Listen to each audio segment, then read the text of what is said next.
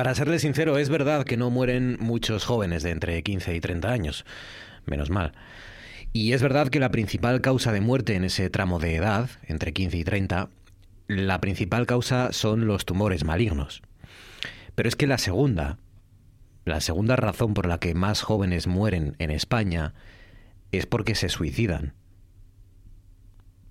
Claro, lo más cómodo es pensar que, eh, que, el suicidio es una cuestión atmosférica, ¿no? que es un fenómeno imposible de detectar, imposible de prever, algo inevitable, ¿no? Es más cómodo porque, es verdad, el suicidio es un drama terrible, dolorosísimo. Pero no es cierto que sea inevitable. Hay margen para intervenir, hay margen para captar avisos, hay avisos, hay marcas, hay pistas, señales, por cada suicidio consumado hay otros 20 intentos, y entre el 30 y el 40% han tenido tentativas previas, además.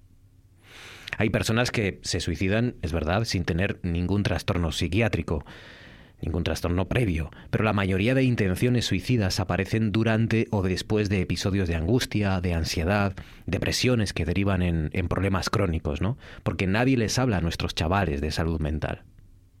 Nadie les explica lo que es, nadie les explica los problemas que pueden surgir. Y a ciertas edades, si vas al psicólogo, todavía sigues siendo un loco para tus compañeros de clase. Fíjense, según un estudio del Consejo General de Psicología, el 15% de la población española, el 15%, reconoce haber tenido ideas suicidas. Pero es que ese porcentaje se eleva hasta un 26% entre los jóvenes de 18 a 25 años. Y luego por debajo de esa edad, por debajo de los 18, los datos también son preocupantes y apuntan de nuevo a un incremento de, de, las cifras. Las hospitalizaciones por autolesiones, por ejemplo, entre los 10 y los 24 años casi se han cuadruplicado en las últimas décadas y en algunas unidades de psiquiatría han comprobado también en los últimos meses y años un aumento de los trastornos de la conducta alimentaria y de estas autolesiones a raíz de la pandemia. Y la solución no es fácil, claro que no es fácil, nunca lo es, ¿no? En este tipo de cuestiones nunca la solución es fácil. Empieza en casa y luego sigue en los centros, en los colegios, en los institutos, para acabar en los pediatras y en los médicos de atención primaria que suelen ser los que más y mejor conocen a los guajes y a sus familias. Hace 10 años todo esto eran cosas de niños. Dentro de otros 10 lamentaremos no haber actuado antes. En RPA.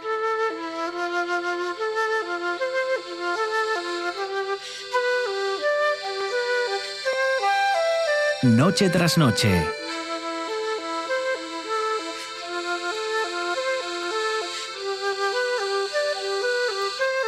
Con Marcos Vega.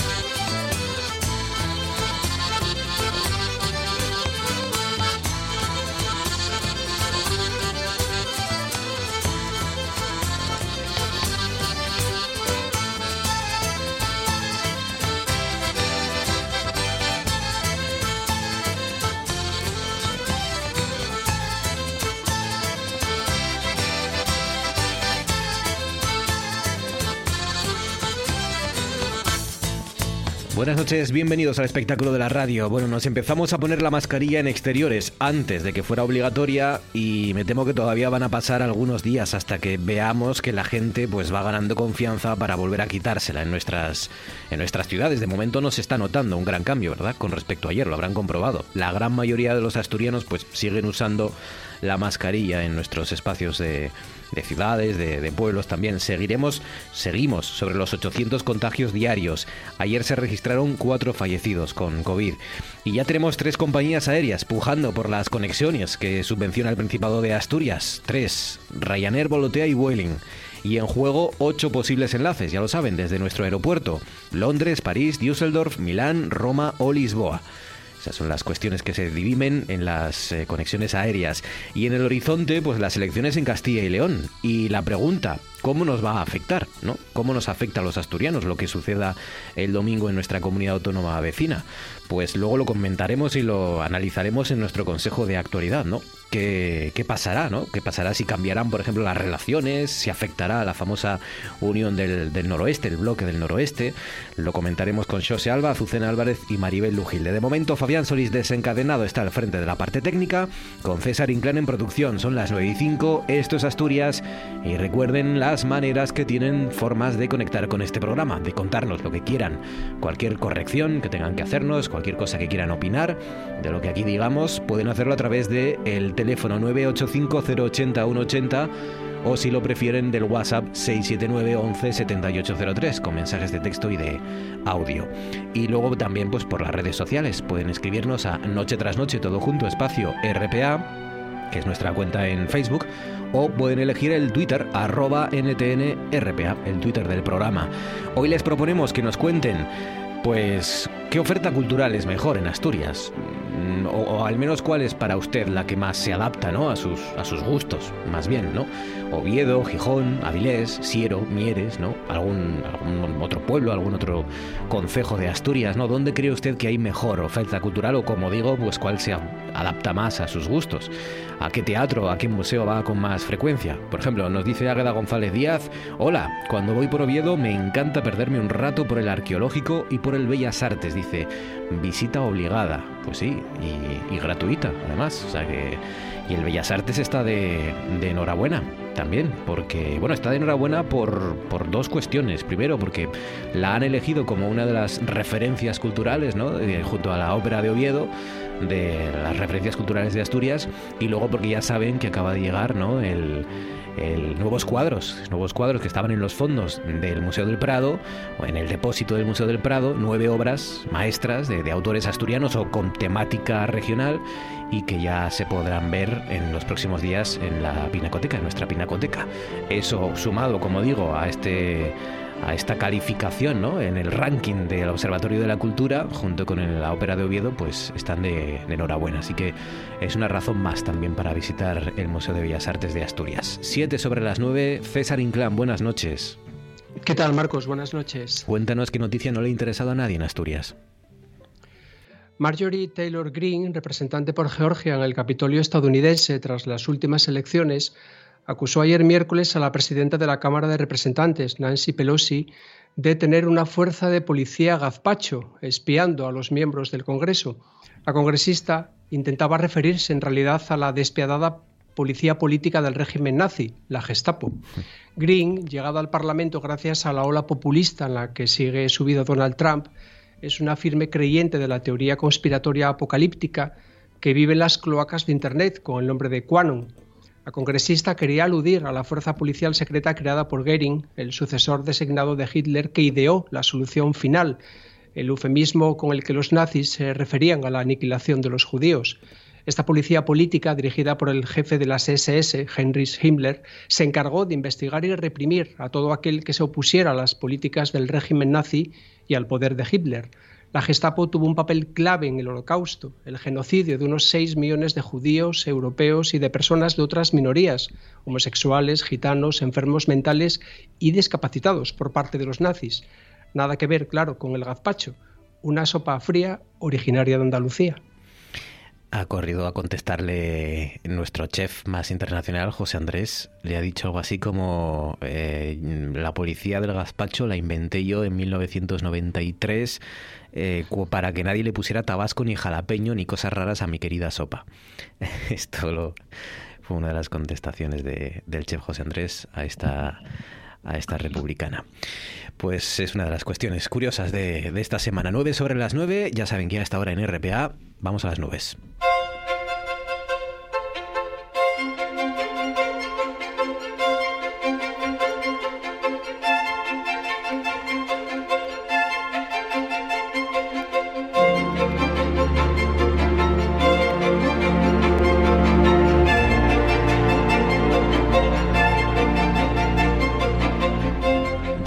Sido día para gazpacho hoy en Asturias porque han vuelto a cubrirse los cielos y bueno, esto ya se parece más, un poco más al invierno asturiano, aunque no ha llovido demasiado. Javier Martínez de Rueta, buenas noches. Hola Marcos, ¿qué tal? Buenas noches. ¿Cuánta agua ha caído hoy? Si es que ha caído algo de agua en Asturias en este jueves. Pues mira, la verdad que ha empezado a llover tarde, ha empezado a llover ahora casi a última hora de ah. la tarde. Los acumulados todavía no son bastante importantes, no son cifras bastante importantes, pero fíjate, de momento la zona que Asturias donde más ha llovido ha sido en Salas, ahí de momento se han acumulado 3 litros por metro cuadrado, le sigue la calidad con 2 litros y medio y ya luego el siguiente observatorio sería en Castropol que han registrado casi un litro por metro cuadrado, Marcos, de momento hasta ahora son los datos. Pues es verdad, es verdad que ha empezado a llover, claro, nosotros como estamos aquí encerrados tampoco sabemos si, si llueve, si hace sol, si nada, pero sí, sí, sí que ha terminado lloviendo en este jueves, como anunciaste. Eh, ¿Algo más que decir, máximas, mínimas, algo que destacar?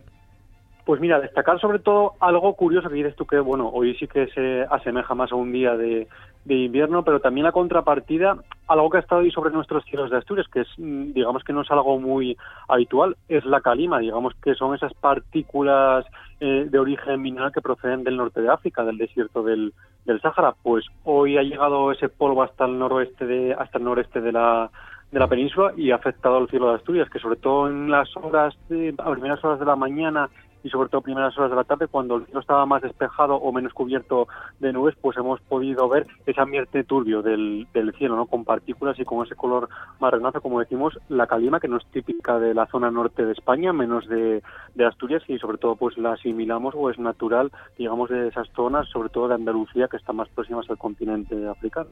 La famosa calima, sí, que a veces llega, ¿no? Eh, fíjense. Sí, la verdad es que hace algunos meses o años apareció un documental en el que eh, reflejaban el viaje, ¿no? De toda esa ese polvo, ¿no? Que sale del Sáhara y la verdad es que llega a cruzar incluso el, océano para, para alimentar la, selva amazónica, o sea que imagínense, ¿no? O sea que nada, esto es lo que ha dejado este lito meteoro, ¿no? Que has, que has dicho que es, que está el calima, polvo en suspensión de origen mineral procedente del Sahara. Venga, y ahora vamos con el fin de semana, empezando mañana viernes. ¿Qué nos depara? Pues mira, mañana viernes. Todavía esta noche va a ser algo complicada porque, bueno, de cara a la noche de hoy todavía seguirá lloviendo. Las primeras horas del viernes del día de mañana también estarán pasadas por agua, pero bueno, esas lluvias poco a poco van a ir a menos. De cara a la tarde esas lluvias van, a desaparecer e incluso por las zonas del occidente se podrán abrir algunos claros. Las temperaturas, pues más o menos parecidas a las de hoy. Las máximas llegarán, las más altas, a los 15 16 grados y luego en zonas del interior casi los 13 o 14 grados. No se van a registrar heladas como estos días de atrás, quizás alguna, pero serán zonas muy restringidas de, de montaña. En zonas de la costa pues llegarán hasta los 7 o 8 grados. Eso de cara a mañana a viernes, Marcos. Bueno, pues nada, un viernes parecido al día de hoy. El sábado, venga. Mira, el sábado, digamos que va a ser el mejor día de todo el fin de semana, y lo podemos decir así. Bueno, va a ser un sábado entre nubes y claros. Vamos a poder disfrutar de algunos momentos de sol y debido a las temperaturas va a aumentar algo, sobre todo en zonas del centro y del oriente. En las máximas el sábado pues podrán llegar en esas zonas, como decimos, en esas zonas a los 17 e incluso 18 grados. Pero como decimos, de cara al sábado no tendremos que utilizar los paraguas y podremos disfrutar de algunos momentos de, de sol. ¿Y el domingo para acabar? El domingo. Va a cambiar la cosa, sobre todo la mañana bastante estable, vamos a poder disfrutar de algunos momentos de sol, pero ya de cara a la tarde, pues las nubes poco a poco van a ir cubriendo todo el cielo de Asturias, porque a última hora de la tarde noche esas nubes nos van a dejar lluvias por el paso de, un frente, Marcos. Javier Martínez de Urueta, gracias, cuídate y disfruta del fin de semana. Un abrazo, fuerte, amigo. Es colaboradora de este programa, muchos lo, lo, saben y los más fieles pues la, han escuchado muchas veces aquí en nuestro Tú antes molabas y, y hablando de cine, de series de televisión, de cualquier cosa que, que le preguntemos. Y también es, además de actriz, además de una de las actrices más importantes que tenemos en esta región, es, ya saben, desde hace algunos meses, es la creadora la fundadora, el alma mater de la compañía Teatro a las Puertas. Cris Puertas, buenas noches. Buenas noches, Marcos. ¿Cuánto estás, tiempo? Y estás mucho, demasiado, demasiado. demasiado, siempre demasiado. Si fuera por mí, ya sabes que te robaba todas las noches. Estrenas, estrenas el próximo miércoles, Palacio Valdés, en Avilés, Los Invitados, la, la segunda ya. ¿Cuándo empezaste con Teatro a las Puertas, Cris? Porque parece que fue en mitad de la pandemia esta locura ¿no? que te dio, que está saliendo tan bien, eh, tuviste tan, tan buena, buen tino y, tanto curro además, y ya vas por la segunda, el, segundo espectáculo, ¿no? Sí, eh, inicié Teatro a las Puertas a final de 2020 Eh, y en 2021 estrené Aullido, que ya estábamos trabajando en, al final de 2020, pero bueno, con el tema de ella, por lo que sea, fue un año un poco loco y las fechas de estreno fueron bailando. Y estrené en abril del 21, y eh, Aullido. Y después hicimos para la Fundación Princesa Universo Carrere en octubre, creo recordar. Es verdad. Eh, que era bueno, era un trabajo localizado específicamente para, para los premios Princesa, mm. y ahora la segunda función de proyecto, digamos, teatral del, de la propia compañía, que es los invitados. O sea, no paramos. Mm, bueno, y, y Aullido no acabó todavía, ¿no? Aullido todavía tiene recorrido, ¿no? Y...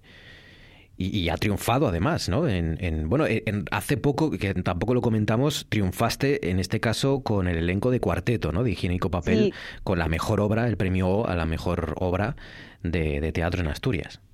Sí, estoy súper contenta porque, claro, mi idea es trabajar en mi propia compañía con proyectos propios, pero yo sigo siendo actriz y quiero seguir trabajando con otros equipos y no solo, y no solo con el mío y, Higiénico Papel es la función, o sea, es la compañía en la que yo llevo trabajando mucho tiempo, me han dado mucho trabajo, son gente muy maja y muy talentosa y yo estoy súper contenta con, con, Cuarteto. Es una obra de la que estar orgullosos, creo que el trabajo que, que se ha hecho ahí por parte de todos los miembros del equipo es espectacular y, tenemos, espero que además a partir del premio al mejor espectáculo, bueno, eso también ayuda a que salgan, vayan saliendo más bolos y más bolos y parece que, pinta así. Mm. Así que muy bien. Bueno, y ahora nos ponemos con los invitados, ¿no? Con, con el estreno del próximo miércoles, eh, un thriller, un, un, género que no es, suele ser habitual o no, no solemos ver en el teatro, ¿no?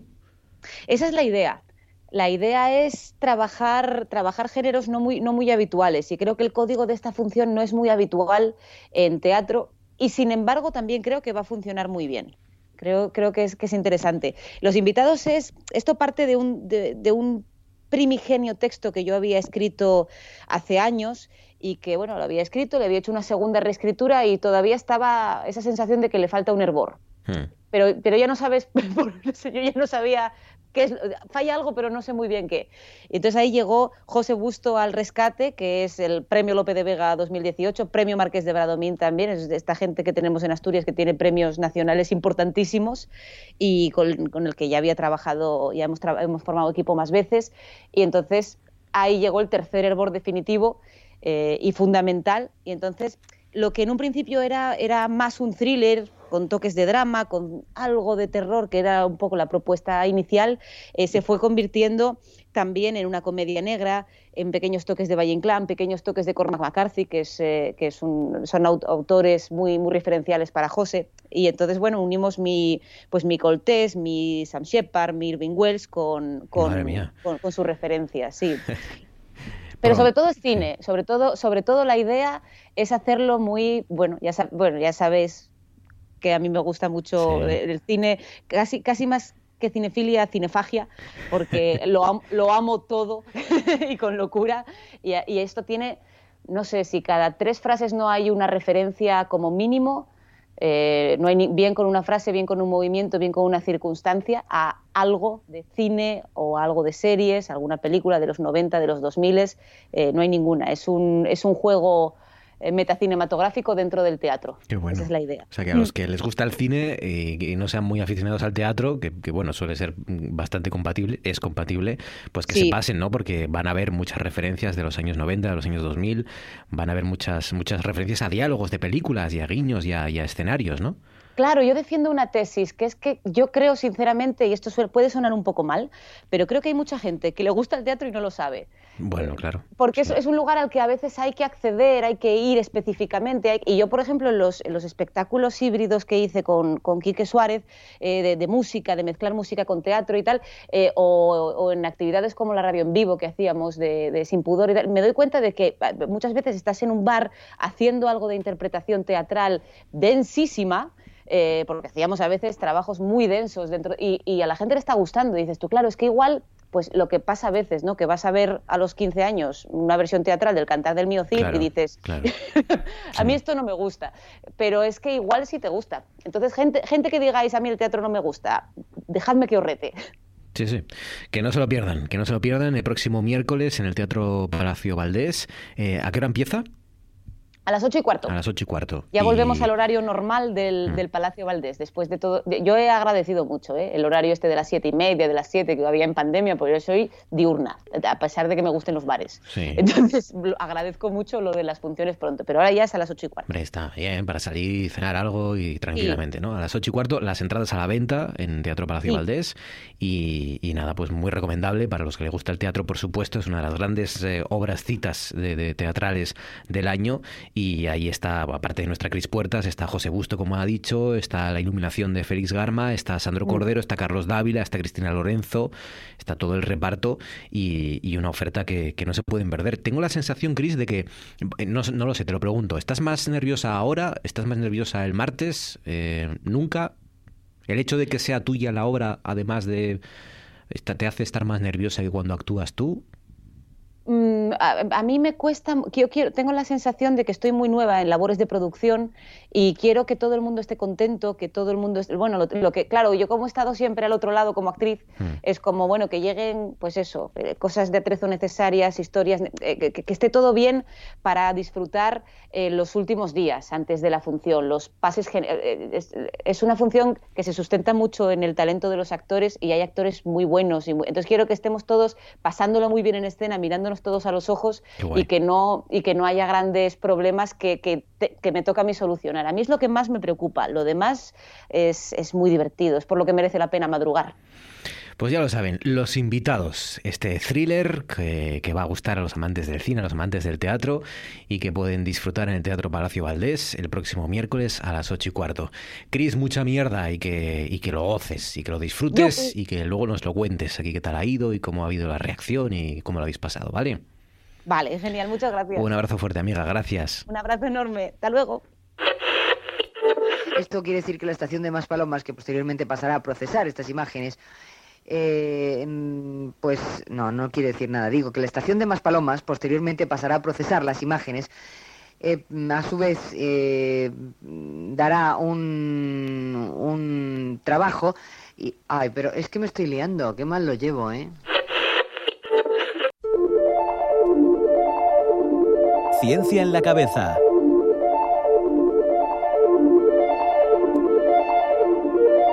El espacio de Línea Europa en Noche tras Noche.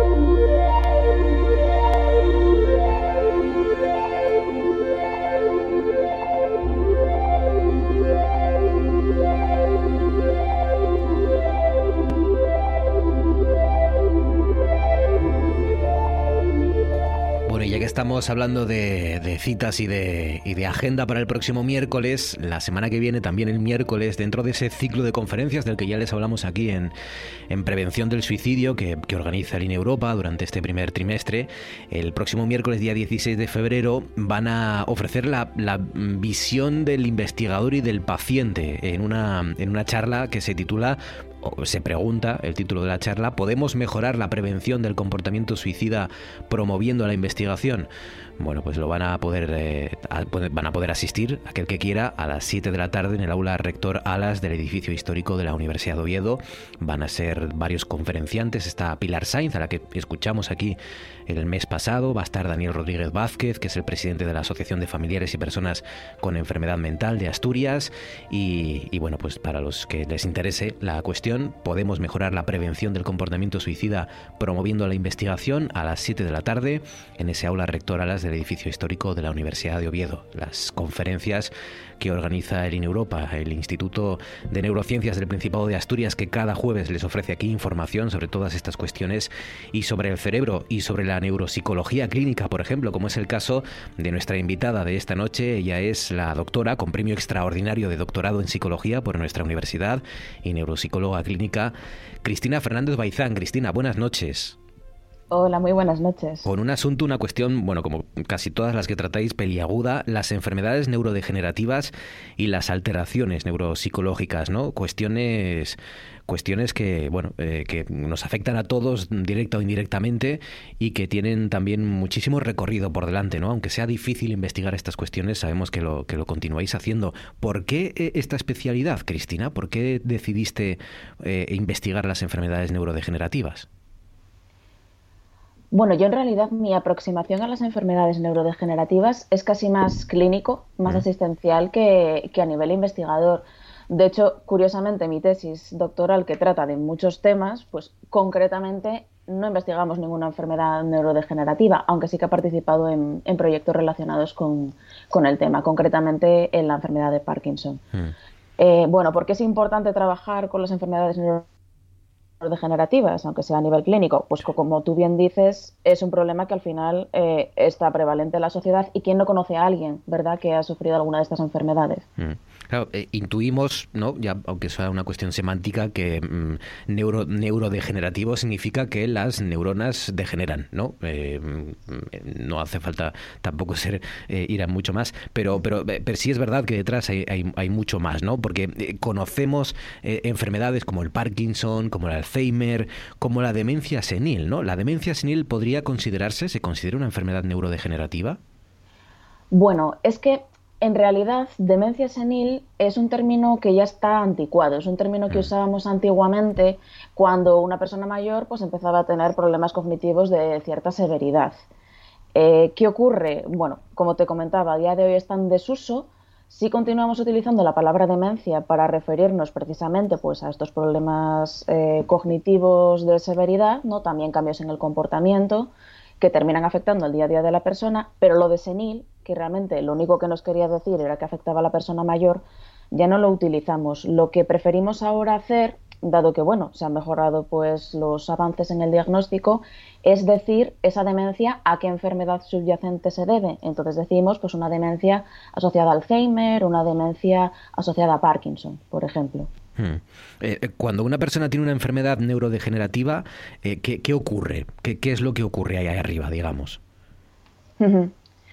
Bueno, lo que ocurre arriba, a un nivel más eh, puramente biológico, y como tú bien comentabas por el término, ¿no? Neurodegenerativo.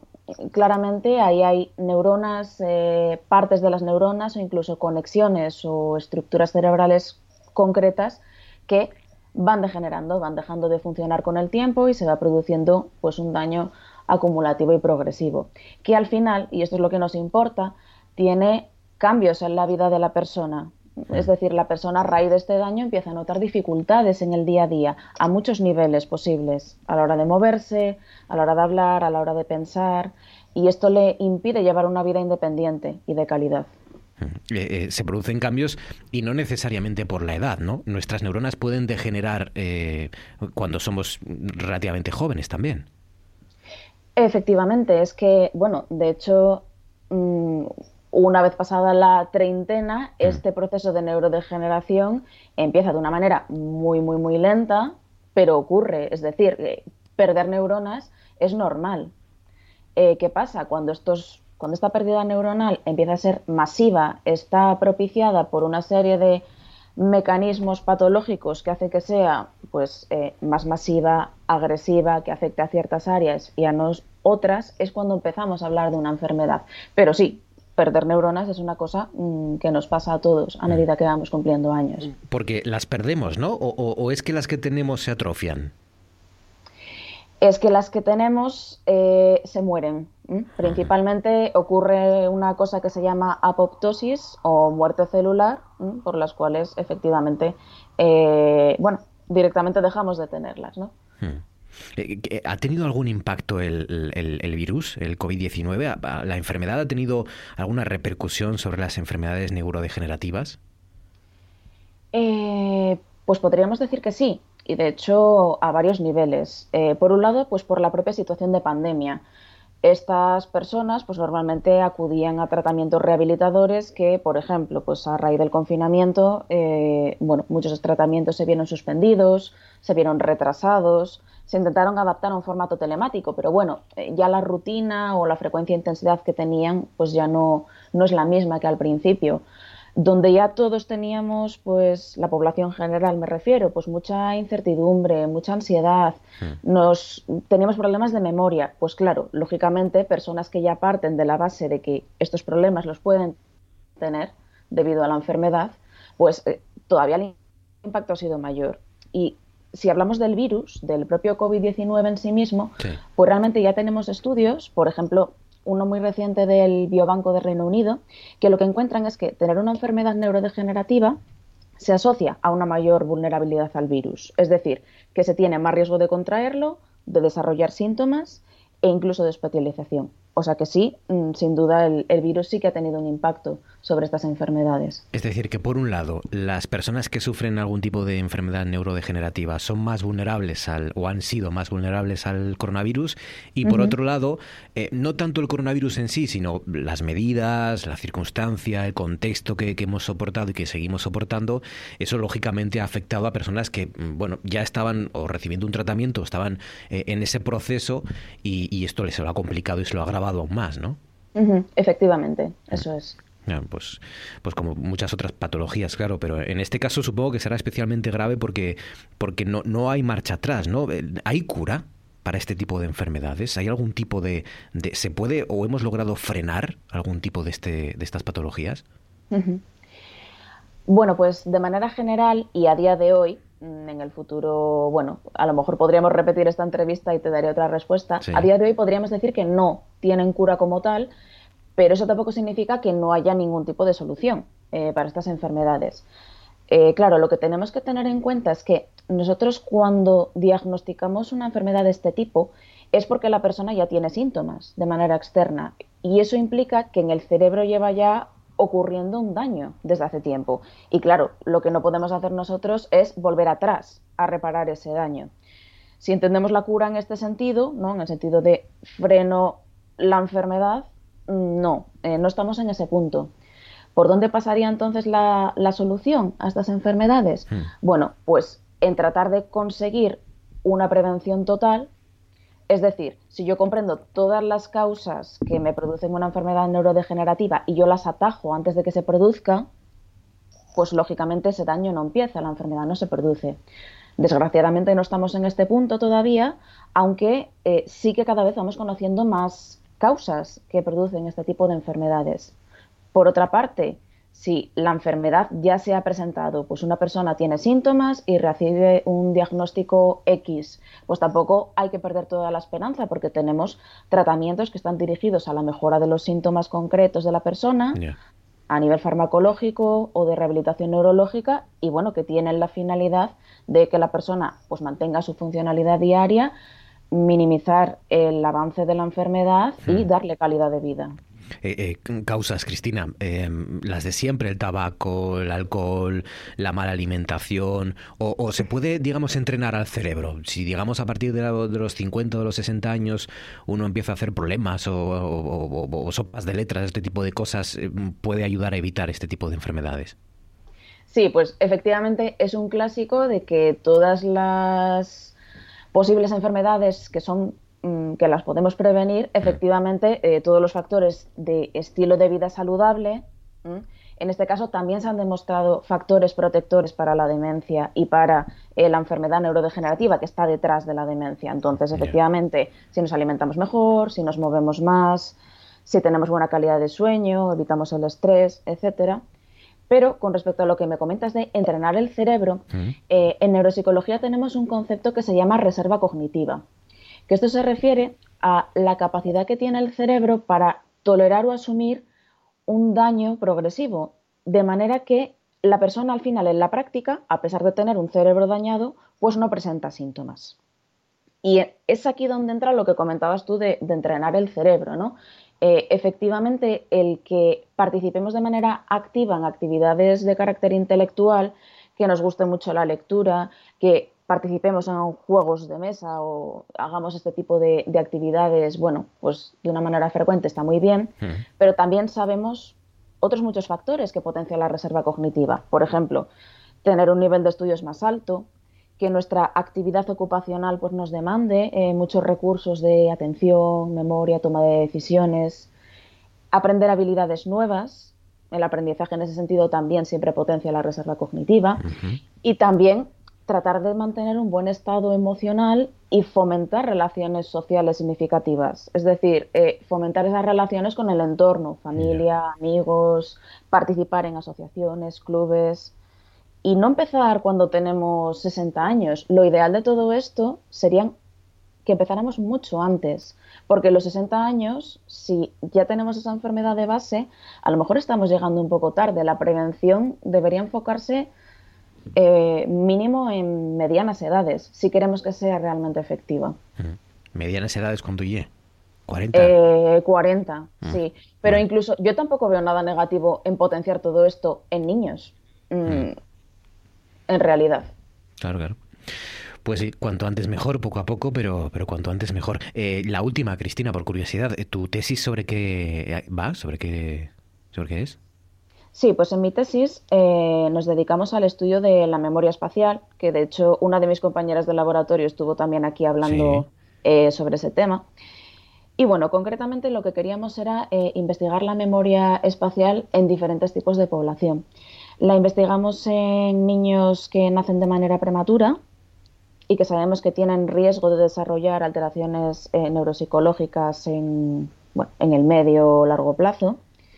La investigamos también en personas mayores sanas, porque, claro, ahora que estamos hablando de la patología, ¿no? De cómo es envejecer cuando las cosas no van como deberían. Bueno, pero para saber eso necesitamos también saber con anterioridad cómo es el envejecimiento sano.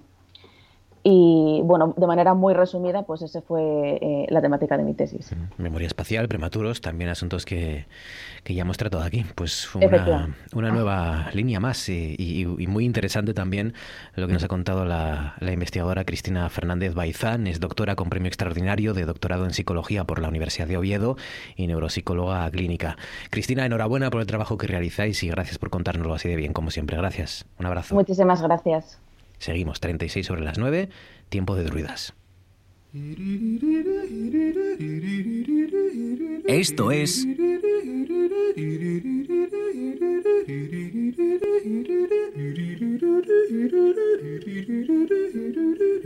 Noche tras noche.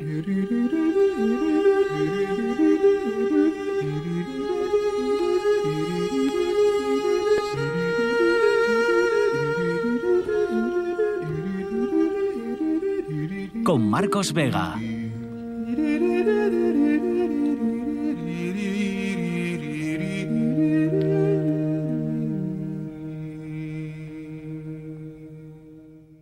El deporte en RPA es más largo, más emocionante, más deporte.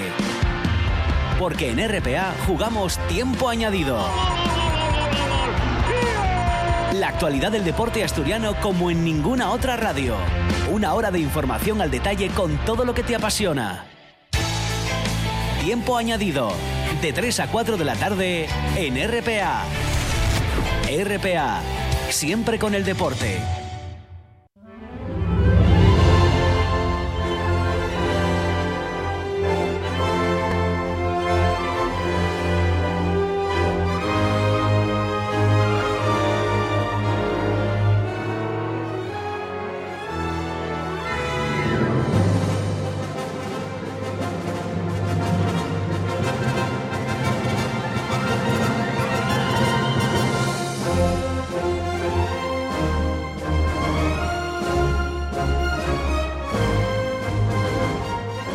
Sobre las 9, es tiempo de druidas, como les digo, en la sintonía de RPA continúan en noche tras noche y, miren, en realidad también tiene que ver con el Museo de Bellas Artes. Eh, antes hablábamos que estaban de enhorabuena por al menos dos razones. Primero, por encabezar ese ranking del Observatorio de Cultura junto con la Ópera de Oviedo, eh, Observatorio de la Cultura 2021, y eh, porque tiene nuevos cuadros. Tiene esas nueve obras nuevas nueve obras nuevas del Museo del Prado, que estaban en el depósito del Museo Nacional del Prado, que tienen que ver con Asturias o son de autores asturianos y que ya, ya se pueden disfrutar en las salas de, de nuestro Museo de Bellas Artes. El viernes llegan eh, a Oviedo, o en nueve pinturas, otras nueve. Y en 2023, el año que viene, más todavía. Así que pues eh, siguen las, las buenas noticias para el Museo de Bellas Artes. Digo que tiene que ver con el Museo de Bellas Artes y con un cuadro en particular que se llama La Peregrina y que y que bueno, bueno, no, se llama La Peregrina, espera.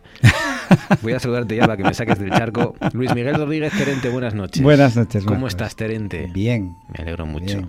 La, perla se llama La Peregrina. Eh, la perla se llama La Peregrina. El cuadro es eh, Margarita de Austria. Sí, que, la eh, verdad es más guapa, es, más guapa la, perla que, Margarita. Es ¿eh? que la, que la infanta, sí. Que, tiene una cara de, mal humor, voy a decirlo así, que no sé yo por es Que, es que debe pesar mucho todo aquello, ¿eh? No debe ser fácil cargar con tanta joya, tanto diamante y tanto, tanto traje. Bueno, pues en ese cuadro de Margarita de, Austria, el retrato de Juan Pantoja, eh, uno de los cuadros de la donación de Arango en el Museo de Bellas Artes, hay una perla que es muy famosa. Es, eh, Se llama La Peregrina, tiene forma de lágrima y, tiene mucha historia detrás, claro. Bueno, fíjate, la peregrina eh, quiere decir la viajera. Fíjate cómo, cómo, cómo empieza la historia. Sí, no sabían ni la mitad cuando la bautizaron. De, ninguna manera. de ninguna manera. Bueno, la verdad es que es la primera vez que, voy a hablarte de, perlas, porque, bueno, yo como geólogo, pues eh, eh, nosotros esta, esta materia orgánica la tenemos como un poquitín de lado, ¿no? Yo, claro. ¿Qué, es ¿Qué es una perla? Porque no es un mineral, ¿no? No es un sale de un animal, sale de un organismo sí, de, una, de una ostra. Una ostra, principalmente, ¿no? Hay otros Pero, eh, pero, pero no, no, tiene vida, digamos. No, evidentemente no. Y, hombre, está constituida por, por, por, por una secreción ¿eh? que crea la ostra. Bueno, si empezamos eh, realmente una bacteria, una partícula, algo que le entre al animal, lo va enquistando, si no lo puede expulsar, de sí mismo, es una impureza, y al cabo de los años, pues eh, con, Madre Perla la, va envolviendo, envolviendo, envolviendo y la convierte en este bien tan preciado que llamamos perla, ¿no? Eh, en principio, eh, este tipo de ostras que existen en los mares cálidos no, no, son las ostras que tenemos aquí, son otras especies. bueno, pues ya hay datos de culturas de 5.000 años antes de Cristo que ya recogían perlas. Tú fíjate, Marcos, a dónde, a dónde nos vamos, ¿no? Y siempre fueron un símbolo eh, de pureza, de belleza. Eh, claro, eh, es, un objeto que si tiene suerte es esférico y tiene una, un, falso brillo. El brillo de las perlas en gemología lo llamamos el oriente. Tú cuando miras una perla, una perla buena, ves que tiene como una especie de reflejos, que no tornasolados, pero bueno, que, tienen una especie de, bueno, de, brillo, ¿no? Bueno, pues a ese brillo se le llama el oriente. Y ese tipo de brillo es lo que le da también el valor a, la perla en sí. Eh, pues ya culturas de 5.000 años antes de Cristo ya lo recogían, ya recogían esas perlas, les daban valor y, hombre, hasta los romanos, que tengo que hablar de romanos siempre que vengo aquí por uno o por otro. ¿eh? Porque fueron muy buenos mineros y geólogos. Fueron buenos mineros y geólogos, pues eh, también tenían adoración por esas perlas. Y fíjate que Afrodita, la diosa del amor, en, en un fresco de Pompeya, eh, se representa saliendo de una ostra, que ya te están diciendo la asimilan con una perla. De hecho, hay una frase de Plinio, que Plinio el Viejo, que también me gusta citar, que decía que las perlas tenían el rango más alto de todas las cosas que tenían precio. Fíjate ya los romanos, en el siglo I, lo que pensaban. Claro, eh, nos preguntaremos, bueno, eh, con tantas ostras como hay, ¿por qué la perla tiene tanto valor? Bueno, porque es muy escaso. Primero que sea redonda, que tenga una, que sea esférica, perfecta, ya no es fácil, ¿no? No, no, para nada es fácil, pero bueno, cualquier perla, hay, hay, hay tres tipos de, perlas y vamos a, esa, a esa forma. Eh, eh, para definirlas, ¿no? Lo que son las perlas de quiste, que son estas que son en principio esféricas o en forma de pera, eh, en una forma, bueno, agradable, elipsoidal. Hay otras que son las que se llaman las blister, ¿eh? que son unas perlas que eh, nacen adheridas a la concha en vez de dentro de la parte carnosa del animal y entonces tienen como una zona plana, mm. son bastante asimétricas y bueno, pues esas se utilizan para pendientes principalmente. Y finalmente hay lo que llamamos las perlas barrocas, que son unas perlas que tienen una forma completamente informe, es como como una cosa, ¿cómo lo definiría yo? Pues, pues amorfa, ¿no? Como una pues patata. Como una nuez, como una nuez, la parte que se come, ¿eh? ah. la parte comestible de la nuez, que es así rugosa y muy parece un cerebro pequeñito. Esas son las perlas barrocas. Entonces, eh, bueno, el barro de la perla ya te digo que va a depender mucho eh, del, del, brillo que tiene, de la forma que tiene, porque eso no lo podemos pulir eh, principio ese nácar lo estropearíamos, ¿eh? todo, todo, toda esa conquiolina que tiene, la estropearíamos y además las perlas se, se rayan, se estropean con facilidad hay que cuidarlas mucho. Se dice que, la vida media de una perla eh, como una joya eh, pues es de unos 200 años, pero tenemos perlas conservadas de 2.500 años que, que, siguen luciendo, vamos a decirlo así. ¿no? Y ahí es donde entra la clave de nuestra peregrina, de la perla en cuestión, que, es sobre todo famosa por su forma, ¿no? Un poco más tarde, sí, porque fíjate tú que estaba donde los romanos y vamos a dar un salto hasta el siglo XVI, ¿no? Eh, realmente es en Panamá, donde, donde parece ser que un esclavo descubre, descubre esta perla y eh, paga su libertad eh, con, con, la cesión, me imagino, a su dueño. Esa perla llega a Felipe II. Felipe II la hace engarzar con una pieza eh, acompañada de un diamante, un diamante que se llama el estanque. A ese le tengo la pista un poco perdida, pero se llamaba el estanque porque era un diamante cuadrado tallado en una forma cuadrada que hoy en día no se tallaría de ninguna manera así. Y que hielo que está arriba en el cuadro de Margarita de Austria, en el Museo de Bellas Artes. Justamente. Están los dos juntitos. Están, los dos La piedra negra que está encima de la perla es, el estanque. Justamente. Entonces, eh, fue un símbolo de la corona española. ¿eh? Y fue un símbolo de la corona española hasta el siglo XIX. Cuando en 1808 pues, eh, nos invade Napoleón, eh, eh, José, José Bonaparte, bueno, pues eh, se queda aquí de, regidor y en 1813 se lleva esa pieza para Francia. Y ya no la volvemos a ver. se lleva el estanque y la, peregrina. Se la lleva toda. Se la lleva toda. Se la lleva toda.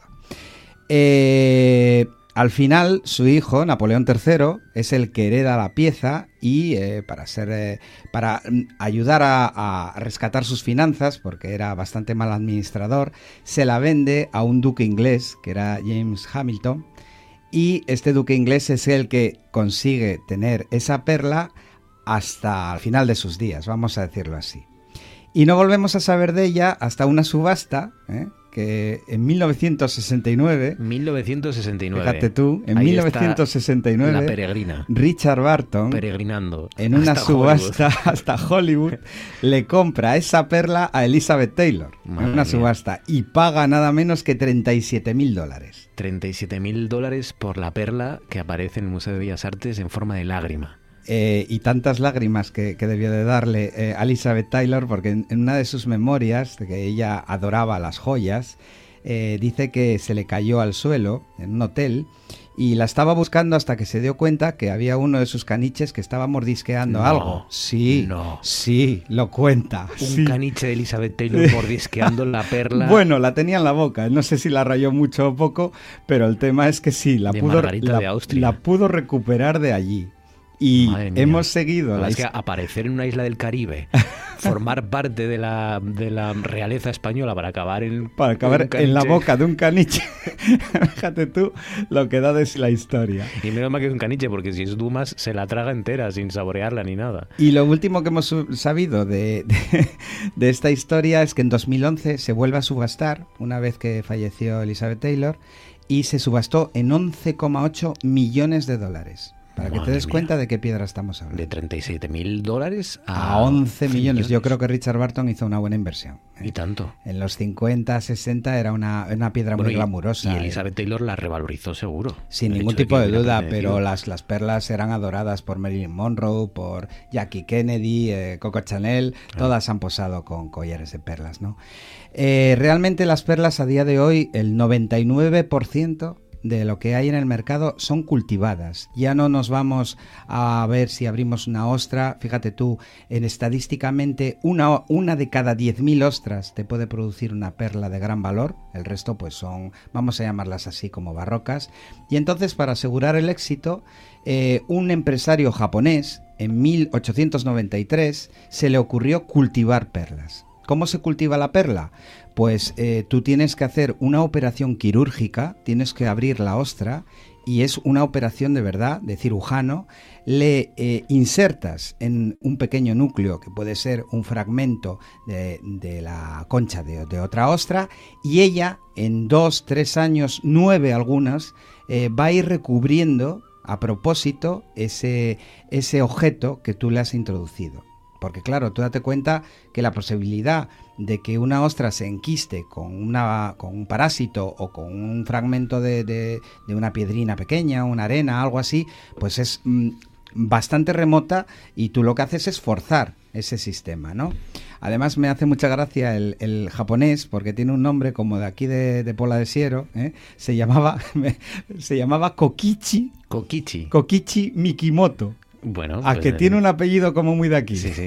Kokichi Mikimoto. Kokichi Mikimoto. de toda la vida. Y dijo, vamos a cultivar ostras en Japón. Y lo ha hecho también que ahora mismo en muchísimas partes del mundo eh, se dedican, sobre todo en China, pero bueno, en Tailandia, en Australia, eh, diversos tipos de, ostras nos dan diversas tipas, diversos tipos de perlas es el, efecto ostra ¿no? que, os quería contar.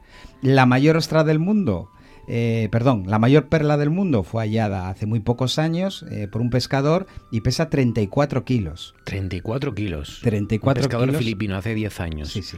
34 kilos, ¿qué tamaño tiene eso? ¿De un, de un puño? Bueno, no, no, no, no, no, no, no, es bastante mayor. Es, viene a ser una cosa pues casi como un melón. ¿eh? Ah, o sea, me río yo del puño. Es bastante informe y bueno, es, es, un descubrimiento impresionante. Este hombre no sabía lo que tenía hasta que, hasta que lo encontró y por supuesto ahora lo, lo vendió, ¿no? Qué barbaridad.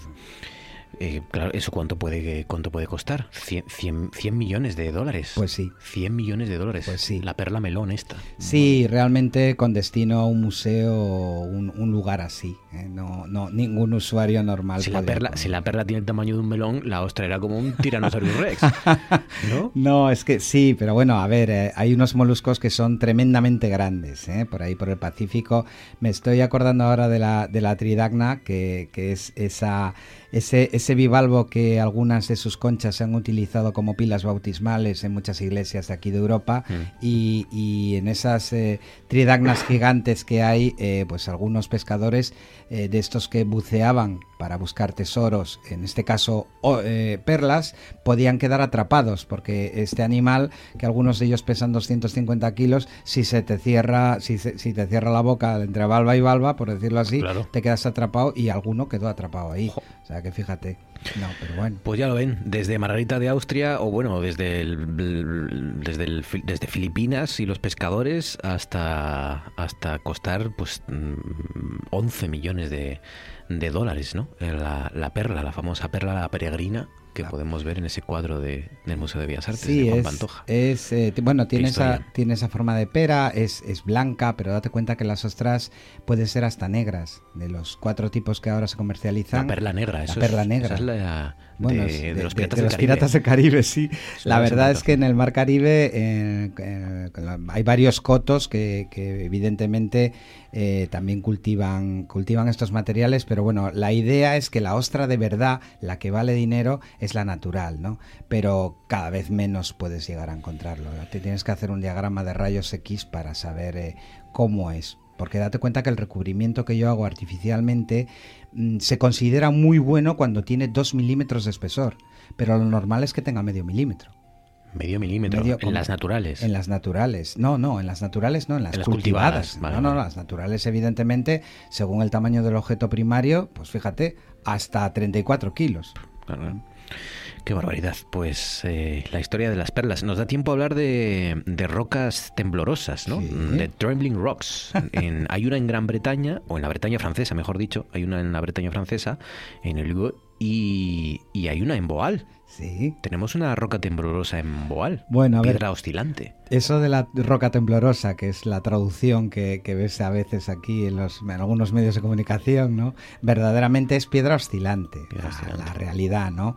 Y esa de la que has hablado, que bueno, está saliendo algo en los medios últimamente, Una roca de 137 toneladas en el bosque de, de la Bretaña francesa. y que la mueves con una mano. ¿Cómo va a ser una... ¿Cómo va a pesar 137 toneladas y lo vas a mover con una mano? Ah, acuérdate, dame un punto de apoyo. Y mover el mundo. y mover el mundo. Claro, depende. Es una gran roca que está eh, justamente asentada por un único punto, que está en equilibrio, con la masa bien compensada y eh, balanceada. Es, es como, y, mm, no vale la comparación, pero tenemos que imaginarnos un huevo. ¿eh? Un huevo de, de gallina, pues tú lo puedes, des- lo puedes hacer oscilar. ¿eh? Si lo apoyas eh, en, un- en una superficie plana y, so- y si te fijas dónde está apoyado, realmente es una fracción de nada. El huevo se te cae, se te mueve. Ahora imagínate que ese huevo, en vez de ser un huevo de gallina, fuera un huevo de, de plomo, por decirlo así. El huevo pesa muchísimo, ¿verdad? Pero cuando tú lo haces oscilar, va a oscilar igual. Mm. Ahora imagínate lo más denso que te puedas imaginar. Enorme. Sustentado solamente en contacto con, con el suelo en un punto, en un punto muy pequeño. Bueno, mientras el equilibrio se mantenga y la masa esté igual de distribuida, lo que hace muchísima gente allí en Bretaña es grabarse vídeos moviendo esa piedra pues con una mano, haciendo que la levantan. Evidentemente no levantan nada. Lo que están haciendo es hacer que balancee. ¿Entiendes? ¿Cómo llega a eso así? Bueno, hay muchísimas, hay, piedras en Galicia, hablaremos ahora un segundo de la de Boal, pero ¿cómo llega una piedra a estar así? Eh, en principio son piedras que son como grandes cantos rodados gigantescos, erosionados, seguramente por el hielo en la época glaciar, y que después quedaron depositados en un sitio donde el equilibrio es muy inestable. En vez de tener una base plana, si esa piedra tiene una base plana, con que tenga 100 kilos yo ya no la muevo. ¿Sabes, ¿sabes en, quién, en quién estoy pensando todo el rato? No. En el coyote y el correcaminos. ¿Por? Porque eh, sí, porque mm, ahí siempre había rocas, el prove coyote siempre te- tenía que empujar rocas que acababan cayendo al encima y eran rocas así gigantescas que estaban sobre un lugar así muy... Muy imposible. Muy imposible. Pues ahora Un que lo punto dices, pequeñito. Un punto pequeñito y siempre le caía la piedra. siempre encima, caían para su lado, siempre. Sí. Bueno, eran porque eran marcacos, me parece. bueno, pues realmente eh, estas muestras, que en muchos casos, ya te digo, eh, son rocas graníticas, muchas de ellas, o sea, un granito, un granito tiende a erosionarse, a disolverse en una forma de bolo. En Galicia estamos muy acostumbrados a ellos y aquí en Boal, sin ir más lejos, pues tenemos un granito, un granito que tiene eh, unas- unos bolos en los praos que se ven y cuál no fue mi sorpresa al enterarme que había allí una roca que llaman el Penedo Abayón. El Penedo Abayón. El Penedo Abayón. Abayón en la fala, eh, abayar significa oscilar. Ahora que está Ah, tan... eh, para hablar un poco en, en, varia- en varios idiomas, ¿no? Bueno, ¿quieres creerte que pasé al lado de esa roca, yo qué sé, habré pasado 40 veces en mi vida y nunca me fijé, yo no sabía que esa roca era eh, oscilante? Y de hecho, eh, unos gamberros hace, hace una década la empujaron. Sabían, sabían del efecto, la empujaron y la tiraron. Y una asociación lo que hizo fue recuperarla y recolocarla otra vez como estaba. La próxima vez que vaya, en Boal, que vaya a Boal, que espero que sea muy, muy, muy pronto, ¿Te haces una foto? no, no, voy, ¿Un voy, a probarlo, voy a ver si, si se puede mover eh, con una mano. La piedra de Boal es muy pequeña, ¿eh? es, es una piedra, yo que sé, viendo, viendo la imagen, cualquiera de nosotros puede buscarla ahora por, por internet, se llama Penedo Abayón, pues no creo que pese más de 5 toneladas, es una cosa pequeñita. ¿eh? Pero claro, la que acabas de decir, imagínate, para hacerse un vídeo, ¿no? Pero es, una roca de granito muy bonita con... Qué con- bonito es el Penedo Abayón. Sí que es bonito, sí, sí. Invito, invito a los que nos estén oyendo a, a buscarlo por internet. Parece una tortuga eh, sí, gigante. porque, porque está disuelta, ya me he fijado, es el, Fosilizada. el granito de Boal eh, se altera con mucha rapidez, tiene un feldespato que, que con el agua se meteoriza mucho. Yo en las minas de, de Boal, que, que estuve varias veces, eh, daban bastante miedo porque las galerías se deshacen. Mm. Técnicamente el feldespato se deshace. Y lo que tienes ahí, por la forma de la, de la roca, es una parte completamente disuelta. Si te fijas. Y entonces está en equilibrio. El caparazón con, el, caparazón con el resto. Mm. Y eso se debe de mover. No sé si ahora eh, la habrán puesto para que se siga moviendo o no sé si la habrán colocado y eso no se moverá más.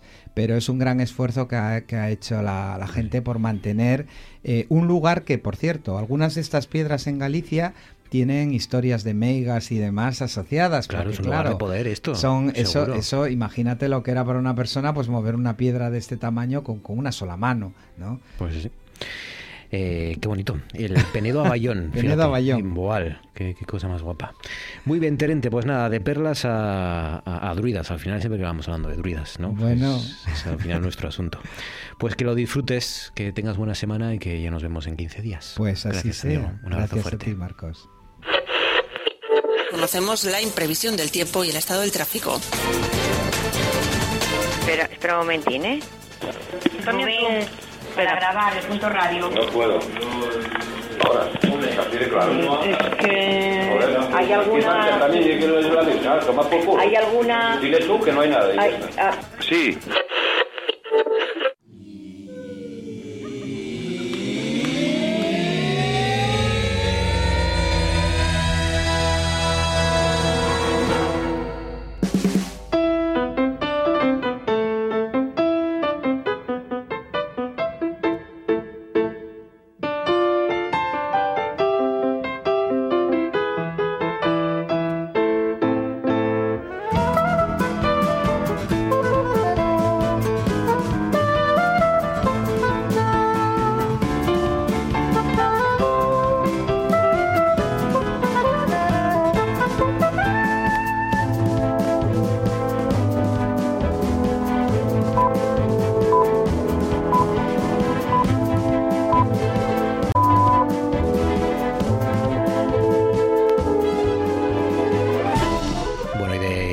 Que pesan cientos de toneladas a, objetos todavía más grandes, fíjense, como pues 137 kilómetros de diámetro. Tiene el objeto excepcionalmente grande que han observado eh, en el radiotelescopio ALMA en Chile, un megacometa Bernard, Bernardinelli Bernstein se llama, muy con un montón de letras y de números, ya saben que tienen este tipo de objetos. Quique Díez, investigador del Instituto de Ciencias y Tecnologías Espaciales de Asturias, socio de Omega. Quique, buenas noches. Hola, buenas noches, ¿qué tal? ¿Cómo estás, Quique? ¿Qué tal la semana? ¿Bien? Bien, bien, bien, la semana bien. Seguimos con buen tiempo. Hoy parece que ya hay un bebé en paz, pero seguimos con buen tiempo. Se te tuerce un poco ya los días, pero bueno. Bueno, bueno, pero está bien que llueva, tiene, tiene que llover. Tiene que llover. Mira, curiosamente estaba, estaba escuchando ahora estaba escuchando ahora la, eh, de lo que sí. sobre lo que estáis hablando de Boal y demás. Y es, es curioso porque a mí bueno yo nunca lo he dicho aquí porque no procede no pero a mí una de las cosas que me gusta mucho es escalar por ejemplo. Ah mira. Y, y sí sí sí sí. Y yo tengo un amigo que es de Boal y hace años, varias veces fuimos a escalar precisamente al sitio donde están las piedras esas. El Penedo de Bayón, en el Parque Histórico del Navia. Sí, sí, sí, sí, sí, hacer, hacer boulder, una cosa que se llama boulder, que seguro que muchos oyentes conocerán. Y, y bueno, la última vez que estuve allí, me contó la historia de que había unos gamberros que habían tirado el Penedo. Yo no lo llegué a ver porque el, Penedo pues se ve que había rodado para abajo del monte, ¿no? Ah, sí. Y no, sabía que lo habían recolocado. En 2018 creo que se lo, lo devolvieron a la, a la, posición original claro, por la Sociedad pues de Amigos me, de me cuadra, me cuadra porque la última vez que yo estuve allí pues habrá sido antes de eso. Y, y bueno, pues pues ya, ya, ya lo han trabajado para subir semejante Pedro desde Es que fíjate, ¿eh? es que la verdad es que la verdad es que hay, asociaciones vecinales que es que no no va a haber años para pagarle el trabajo que hacen, ¿no? La sociedad de amigos de Boal cargando ese ese pedrolo eh, que supongo que habrán tenido que usar una, una grúa, creo recordar, eh, sí, y, y, y, para colocarla otra vez donde merece, ¿no? Y todo esto por, por algunos imbéciles que, que, habrán subido hasta ahí para hacer el, suyo. Claro. Pero bueno, sí, 17 años después, eh, pues lo, conseguir eso, ¿no? O sea que está muy bien. Sí, sí, el sitio es alucinante, ¿eh? Para el que no lo conozca, que, que no haya estado nunca allí, es un sitio hmm. guapísimo. Muy guapo. Se lo dice un hombre que está acostumbrado, como contamos cada semana, a dimensiones pues como esta, ¿no? Eh, ¿Qué es este objeto excepcionalmente grande? Esta procede de la nube de Oort y es eh, un megacometa que ha captado el telescopio ALMA en Chile. Sí, es un cometa, efectivamente, es un cometa, es uno de los mayores cometas, por, vamos, o hasta que se confirme, es el, el cometa de mayores dimensiones que se ha descubierto nunca. Y claro, a ver, los cometas, ya, eh, un poco para ponernos en antecedentes, son cuerpos del sistema solar, son mm, mayoritariamente compuestos eh, por elementos que en la Tierra serían volátiles, ¿no? O sea, yo que sé, pues agua, amoníaco, eh, dióxido de carbono, monóxido de carbono, cosas así, pero que con las temperaturas de, del, del espacio, pues eso forma hielos, ¿no? Entonces al final son conglomerados de hielos, principalmente agua, ¿no? Pero son boas de hielo de todo tipo de volátiles y polvo y rocas, ¿no? Agregado ahí, ¿no? Y esos objetos, pues típicamente pueden tener tamaños de, bueno, pues kilómetros, centenares de metros, kilómetros, ¿no? Eh, uno ya muy grande podría tener una decena de kilómetros. Bueno, pues este, pues efectivamente estamos hablando de un objeto que se habla de que podría tener, pues de, pues casi unos, como tú decías, ¿no? Unos 150 kilómetros de diámetro. Una bola de 150 kilómetros. Claro, eso para los estándares de los cometas es una barbaridad. Es un objeto muy se sale de se sale de con, mucho de, la norma de los cometas. Mm. Claro, eh, ¿dónde está o qué es la nube de Oort? Yo creo que ya hemos hablado alguna vez, ¿no? ¿Y qué de... Sí, sí, la nube de Oort es pues la, una región que está pues eh, más allá de la órbita, muy lejos. Eh, digamos que en los, en los confines del sistema solar, pues a, a una aproximadamente 50 unidades astronómicas o una mm. cosa así. Una unidad astronómica es la distancia de la Tierra al Sol. Pues a partir de 50 unidades astronómicas en adelante, hasta muchos centenares de unidades astronómicas, es lo que se conoce como la nube de Oort, que tiene diferentes tiene diferentes partes, ¿no? Hay una zona más interna, una zona más externa, luego hay una región también ahí que se llama el disco disperso. Digamos que la zona esta de los objetos helados tiene como diferentes, eh, diferentes partes y la más alejada es la, la nube de Oort. Y este es un objeto que presumiblemente procede de la nube de Oort. Curiosamente, mm. ahora bueno, sí, eh, digamos que mm, ahora que se ha verificado su existencia, ya se está observando con, con muchos eh, con muchos instrumentos desde la Tierra, ¿no? Pero curiosamente se detectó el, el descubrimiento se hizo con imágenes tomadas por un cartografiado del cielo, por un survey, como se dice así un poco en el argot, ¿no? en, inglés survey, en español cartografiado o búsqueda, o como lo quieras llamar, del cielo, que mm, se llama el Dark Energy Survey, el survey de, la, o sea, el cartografiado de la energía oscura o así. Y era y es un es un proyecto que se dedica a cartografiar, a cartografiar el cielo para medir mm, eh, para medir distancias a galaxias y, objetos así con la finalidad de, estudiar la, energía y la materia oscuras. Pero claro, eso, al final ahí hay imágenes de, de, todo lo que esté en el cielo. O sea, galaxias que están a miles de millones de años luz y objetos del sistema solar que están aquí al lado. Eh, y ahí, con esos datos, pues el primero de los, los cometas llevan el nombre de los descubridores, ¿no? Eh, el primero, eh, que es Bernardinelli, ¿no? Si no me equivoco, es que es un, es un nombre un Bernardinelli poco... Bernstein. Hmm. Efectivamente, pues el, Bernard, el tal Bernardinelli es, un, es un investigador que estaba haciendo su tesis doctoral recientemente, eh, precisamente buscando objetos transneptunianos, o sea, objetos helados de estos, hmm. en, en, imágenes de este survey, del Dark Energy Survey. Y encontró ese objeto que le llamó muchísimo la atención. Eh, y su director de tesis era el, segundo, el tal Bernstein, es el director de tesis del, otro, ¿no? Entonces encontraron este objeto, llamó muchísimo su atención por la distancia a la que se encontraba, lo anormalmente brillante que, era para la distancia a la que estimaban que estaba, y resulta pues que, que sin esperárselo, pues descubrieron uno de los mayores cometas de conocidos. Qué barbaridad. El, el objeto, bueno, hmm. mm, está acercándose. Eh, que nadie se preocupe porque no va a venir un mega cometa a destruir la civilización, ni muchísimo menos. Está ahora, ahora mismo, está como a, unos, a unas 30 unidades astronómicas, o sea, está como a la distancia de Neptuno, mm. y está acercándose hacia el interior del sistema solar, ¿vale? Pero lo más cerca que va a estar del Sol es como a unas eh, 11 unidades astronómicas, o sea, va a estar bastante más allá que la órbita de Júpiter. Cuanto más cerca esté, cuanto, cuando más cerca esté del Sol va a estar lejísimos del Sol y de nosotros y de, y de todos. que, va, a pasar de largo. Eh, y muy grande, pero está muy lejos. Eso es la... sí, sí, lo que pasa es que bueno, va a ser una oportunidad. Además, es, es un objeto muy curioso porque es muy activo. Ah. Es muy activo. A la distancia a la que está, los cometas suelen estar inertes, ¿no? Porque no reciben casi radiación del Sol y entonces están helados, están están como bueno, pues como como cristal para que nos entendamos del frío, ¿no? Y de tal. Y este eh, a la, estando a la distancia a la que está, ya se observa que tiene actividad, o sea, que tiene ya mm, eh, va soltando chorros de gas y cosas así. Entonces eso lo hace especial y como todavía quedan años para el perihelio y demás, pues es una oportunidad muy buena para estudiar este objeto y este tipo de objetos. Lo hemos, eh, lo hemos captado a tiempo gracias al radiotelescopio ALMA en Chile, este Bernardel, Bernardinelli, Bernardinelli Bernstein, este megacometa del que nos ha hablado Quique Díaz. Quique, cuídate mucho amigo, un abrazo fuerte, gracias. Venga, otro para vosotros. El grupo Celtas Cortos es uno de los mayores avales que tiene este proyecto, ya que además de asumir parte de la promoción, ponen la música de la película y dos de sus componentes, el flautista de Amelín, perdón, el flautista Carlos Soto. Cosas que pasan en Noche tras Noche. Si alguien vio la serie y se ha inscrito en un crimen, en un pequeño pueblo del estado de Maine cada semana se asesinaba una persona. Entonces alguien hizo un recuento, cuando había acabado la serie, habían asesinado al 2% de la población.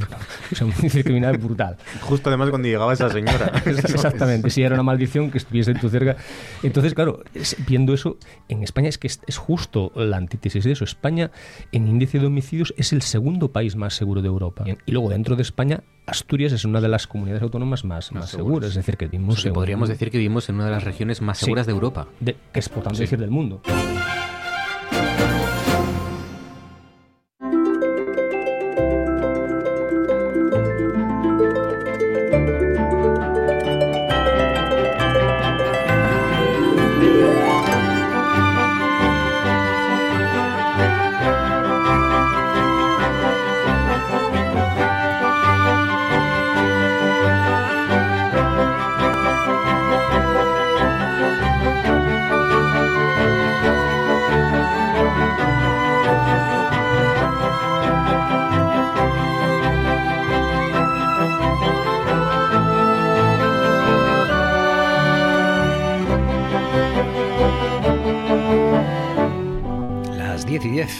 Sobre las 10 de la noche, así que llega el momento de arrancar nuestra tertulia, consejo de actualidad. Vamos a hacer balance de este día, de esta semana, de los días que vienen, un poco de todo lo que vaya surgiendo aquí junto a José Alba. José, buenas noches. ¿Qué hay? Buenas noches. ¿Qué tal, José? ¿Cómo estás? ¿Bien? Bueno, pues nada, muy bien. Aquí ya en, plena, en pleno trimestre o semestre o cuatrimestre o lo que sea. Y bueno, con el año lanzadísimo, ¿no? Ya estamos ya en febrero, ya estamos casi agotando febrero ya. Ya la gente mirando la Semana Santa, a ver a dónde vamos, hará bueno, no hará bueno, habrá cierre, no habrá cierre, mm. se podrá esto, lo otro, ¿eh? me exigirán el pasaporte. yo estoy sorprendido ahora, viajé algo últimamente y cuando te piden el pasaporte de COVID, yo creo que si les enseñas un cromo de Colacao o algo así, vale, ¿no? Porque tú sacas el móvil así. ah, sí, sí, vale, vale, vale. ya viste que no nos duró ni un mes en Asturias el pasaporte de COVID, o sea que. bueno son estas, estas cosas. Lo que es curioso es que todavía se ve gente, mucha gente, la mayoría de gente, al menos por Oviedo, con mascarilla todavía por la calle. Eh, sí, bueno. Eh, nos la pusimos o se la puso la gente antes de que fuera obligatoria, porque yo cuando los datos empezaron a, aumentar ya empecé a ver mucha más gente con mascarilla por la calle y van a pasar todavía varios días, ¿no? Hasta que la gente se la, se la quite. O sea que... Sí, yo creo que es una cuestión que como no tiene excesivo coste, hombre, se hace una vas eh, haciendo un esfuerzo o algo así. A mí particularmente cuando me molesta es para dar clase, ¿no? Pero bueno, el resto de, del tiempo, mm, hombre, si vas también un poco a caminar y andas un poco vivo y tal, pues sí, ¿eh? depende también de qué tipo de mascarilla utilices, ¿no? Pero yo tengo la sensación que sí, que, que, incluso ni poniendo obligatoria la gente ya se la pone ya sola, eh, los que, ¿no? para estar más tranquilos o para caminar. o para... algún extranjero que vino por Oviedo o por Asturias lo comentaba, ¿no? Me llamaba la atención no, momentos en los que no en los que no era obligatoria y que, la gente se la ponía. Es nuestro hecho diferencial, ¿no? Porque no ha pasado en ningún otro país del mundo, yo creo, que, que, haya habido obligación de ponerse en, el exterior, ¿no? Al aire libre, la mascarilla. Es una cosa curiosa. Azucena Álvarez, buenas noches. Muy buenas noches a todos. ¿Cómo estás, Azucena? ¿Qué tal? Pues muy bien, encantada de compartir con vosotros esta noche de lluvia. Parece mentira a los asturianos que nos pongamos tan contentos porque llueve, pero que siempre estamos como pidiendo disculpas de, claro, es que es para que esté verde, ¿verdad? pues esta vez sí estamos contentos de que llueva. Que, hacía mes y medio que no llovía, una cosa así, ¿no? Una pues mucho, mucho. necesitamos que nos limpie un poquito el aire. ¿eh? Mm, bueno, ¿qué tal este primer día sin mascarilla en exterior? Pues yo he seguido llevando la mascarilla porque ni me he dado cuenta de, quitarla, ya tengo la, inercia. A mí me pasa como, como eso sé, que donde más me molesta es en clase, pero claro, es donde menos debo quitarla porque es el entorno menos seguro en el que estoy seguramente. Pero es verdad que, claro, como profesora de francés, cuántas veces estoy intentando explicar algo de fonética y, claro, como no me ven la boca, me digo, a ver, la diferencia la E, hay que, eh, el eje vertical, eh, imaginaros, les hago un dibujo en el con lo fácil que era enseñarles la boca y que yo reprodujera mi gesto. Pero no, ahora estas son las normas. Sí, sí. Es verdad que ah, el problema ahora es que se nos olvide la mascarilla, pero claro, como si ya no tenemos que llevarla en exterior, eh, a veces se olvida ya con más con más frecuencia, ¿no? Pues pronto nos va a pasar que vamos a entrar sin darnos cuenta en los sitios. ¡Ay, la mascarilla! sí, sí. Azucena, eh, Maribel Lujilde, buenas noches, Maribel. ¿Qué tal? Buenas noches. ¿Qué tal, Maribel? Pues a mí me pasa un poco como a José y a Azucena, que he tenido que pasar mi propio calvario y transición para adaptarme a la mascarilla a la hora de dar clase. Hmm. Eh, es, una, es, es, complicado, fíjate, porque eh, nosotros que somos, mm, ¿verdad? Yo soy mujer de radio, tú eres hombre de radio, eh, no, no, no, tiene nada que ver estar hablando mucho, mucho rato ante el micro, porque el micro se encarga, ¿verdad? Hmm. Ya, ya se encarga todos los equipos eh, que, que, están ahí capitaneados por Fabián de amplificar tu voz y llevarla a los receptores. Pero cuando das clase tienes que proyectar la voz eh, y, ah, inconscientemente haces un cálculo, es algo totalmente inconsciente, involuntario, para proyectar la voz de forma que llegue a la última fila de la clase. O sea que acabas elevando tu, eh, digamos, tu volumen eh, de voz en ese, en ese esfuerzo de proyección. Y eso cuando, cuando no llevas mascarilla ya es, bueno, es, agotador para la voz. Pero con la mascarilla puesta encima es que te ahogas porque te la, acabas respirando. Entonces es, es muy complicado y, eh, a, mí me ha costado mucho adaptarme a ella y al final somos animales de costumbres. Hoy precisamente lo comentaba con una visita que teníamos en el centro, qué cosa, cómo nos hemos adaptado. Yo, que tengo un asma leve, me ha costado muchísimo eh, adaptarme a la FFP2. Y, y, ahora doy clase con la FFP2 puesta. Y vamos, y proyecto la voz hasta el final de la clase. Y mando callar y todo, y todo. Eh, y, me, sale todo. Eh, realmente cuando nos quitemos la mascarilla, es como cuando eh, estas, estos cursos de locución que tienes que hablar con el lápiz en, en, la boca y tienes que intentar vocalizar con una buena dicción con el lápiz en la boca y luego ya te lo quitas y dices, pero qué es, qué bien se habla sin lápiz en la boca, cuando en realidad nunca has tenido que hacerlo. Pues esto es igual. Cuando nos dejen dar clase sin mascarilla, esto va a ser la pera. Esto, esto ya va a ser, esto va a ser la pera. Yo hoy me he estrenado en la calle sin mascarilla. Me ha hecho muchísima ilusión. Hmm. Em, es verdad que uno puede estar hablando ocho horas delante de un micrófono, pero luego estás en una conversación de media hora en un bar, con además con lo que se grita en los bares en España, y, te puedes quedar afónico en cuestión de, eso, de media hora a una hora. Es una cosa, sí, sí. es un esfuerzo enorme. Sí, en el tema de enseñanza hay una cuestión. Yo estos días eh, respondí una encuesta, un trabajo, por cierto, un trabajo fin de grado de la Universidad de Oviedo, que está eh, viendo qué efectos tuvo el uso de la mascarilla em, para el profesor universitario, bueno, temas de, médicos, digamos, de garganta, de logopedia, de foniatría, además, tal. Entonces, eh, claro, hacer una serie de preguntas, yo ponía las observaciones, ¿no? Nosotros que tenemos algunas aulas que son prácticamente como polideportivos, bueno, llevan incorporado de fábrica un sistema de megafonía que nunca funcionó. Claro. Con lo cual, bueno, si tú pides, que yo alguna vez lo pedí, mm, algún, que te ponga en marcha el micrófono, lo que te hacen es darte un, eh, bueno, un, aparato de estos que te cuelgas a la cintura o al cuello y, bueno, que, proyecta para un aula pequeña, pero que no vale para un aula de 200 estudiantes, ¿no? Bueno, una cosa que, habría que preparar, sí, es donde se va a dar clase, pues que menos que, que tener un sistema de megafonía decente, ¿no? Pues. Bueno, venga, contadme cosas que os han llamado la atención. Shos, empezamos por ti. ¿Qué sugieres? ¿Qué propones? ¿Cuál es bueno, pues yo creo que hoy es inevitable comentar la, aparición de ese estudio sobre el asturiano, ¿no? El estudio. ¿Eh? que, dirigió el profesor Presnolinera y que aparece hoy de forma muy diversa en los medios, ¿no? Según quien lo interprete, pues eh, dice una cosa, ¿no? Y bueno, yo quería apuntar algunas curiosidades al menos, algunas perspectivas, que son las mías, la primera es que es un estudio contratado, por lo que yo lo he leído rápido, porque son doscientas y pico páginas, pero, pero bueno, sobre todo he ido a las partes que más nuevas podían, podían resultar. Eh, hombre, es un estudio que se contrató en el 2020, que en la portada pone fecha 2020. Eh, yo creo que una, una cuestión mínima en una democracia es que se eh, publiquen estos estudios. ¿no? En Estados Unidos lo tienen clarísimo. Cuando se paga un dólar por algún estudio, ese estudio puede verlo todo el mundo. ¿no? Y hay un caso muy famoso que es el, del estudio Global 2000, vamos, Global 2000, me sale ahí mezclado uno y otro, eh, que es el que encargó el presidente Jimmy Carter cuando Donella Meadows publicó eh, el estudio sobre los límites del crecimiento. ¿no? E, ese informe Meadows, que se llama, eh, bueno, pues resultaba eh, muy duro y el presidente de Estados Unidos hizo una pregunta a sus asesores, ¿no? Decir, bueno, ¿es verdad todo esto que se nos viene encima, no? Y, se encargó ese estudio que ya se terminó en la época del presidente Reagan. Y el presidente Reagan no lo daba a conocer. Y un ciudadano norteamericano, haciendo uso de su prerrogativa y aludiendo a la Constitución, exigió que se hiciese público el informe y por supuesto se hizo público. Entonces, bueno, primera cuestión, yo creo que sería bueno que, que, se viesen esos estudios.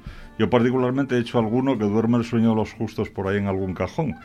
Y bueno, también creo que es un poco a veces tirar el dinero público cuando se contrata un estudio y luego... De hecho, pues, fíjate, una cosa ¿eh? que yo, eh, eh, por lo que he leído, tampoco he podido leerlo entero, me, me, extraña la, la, falta de economistas, por ejemplo, en este estudio, ¿no? No, no he visto yo que haya... yo, yo no, no, voy a hacer aquí de corporativista. Yo pensaba hacer algún comentario respecto a las cuestiones de economía porque se utiliza el análisis input-output, ¿no? Y, y vamos a tirarnos aquí un pegote, ¿no?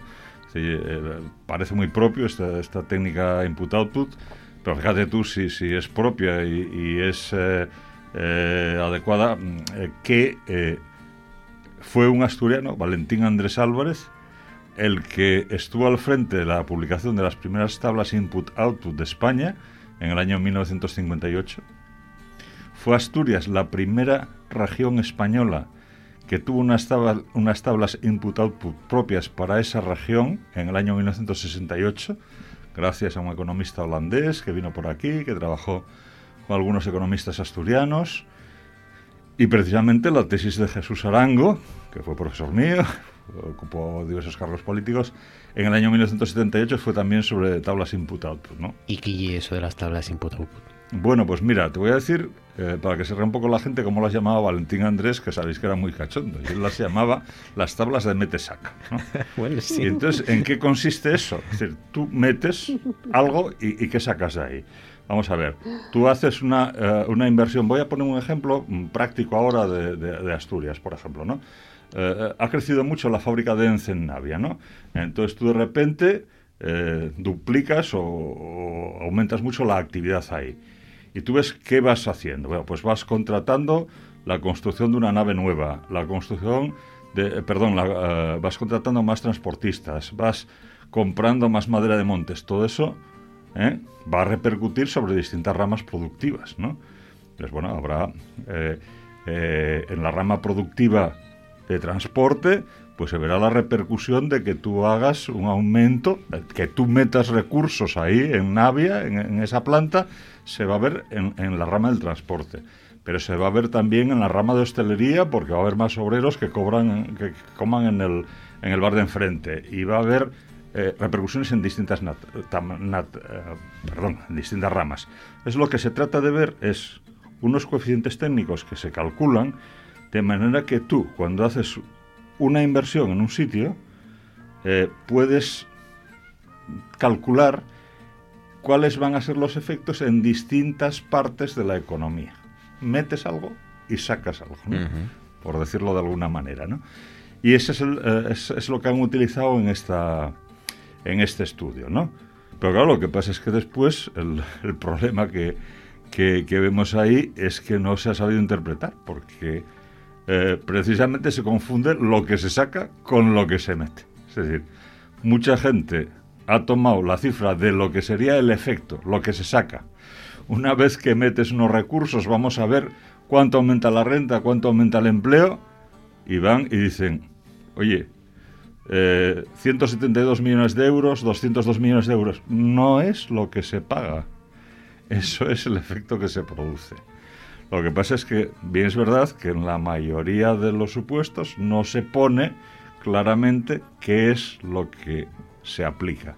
Solamente en uno de los tres casos se habla de 7,1 millones de euros para eh, el caso, digamos, de los gastos en enseñanza. Entonces, hombre, yo creo que faltaría ahí un, un esfuerzo pedagógico y también, hombre, cuando alguien hace el documento, pues ver un poquitín si sabe algo de economía. A mí no me cabe ninguna duda de que de que hay gente que lo ha entendido a la, a la primera, ¿no? Estoy seguro que Javier Cuartas, nada más verlo, pues se dio cuenta de lo que era.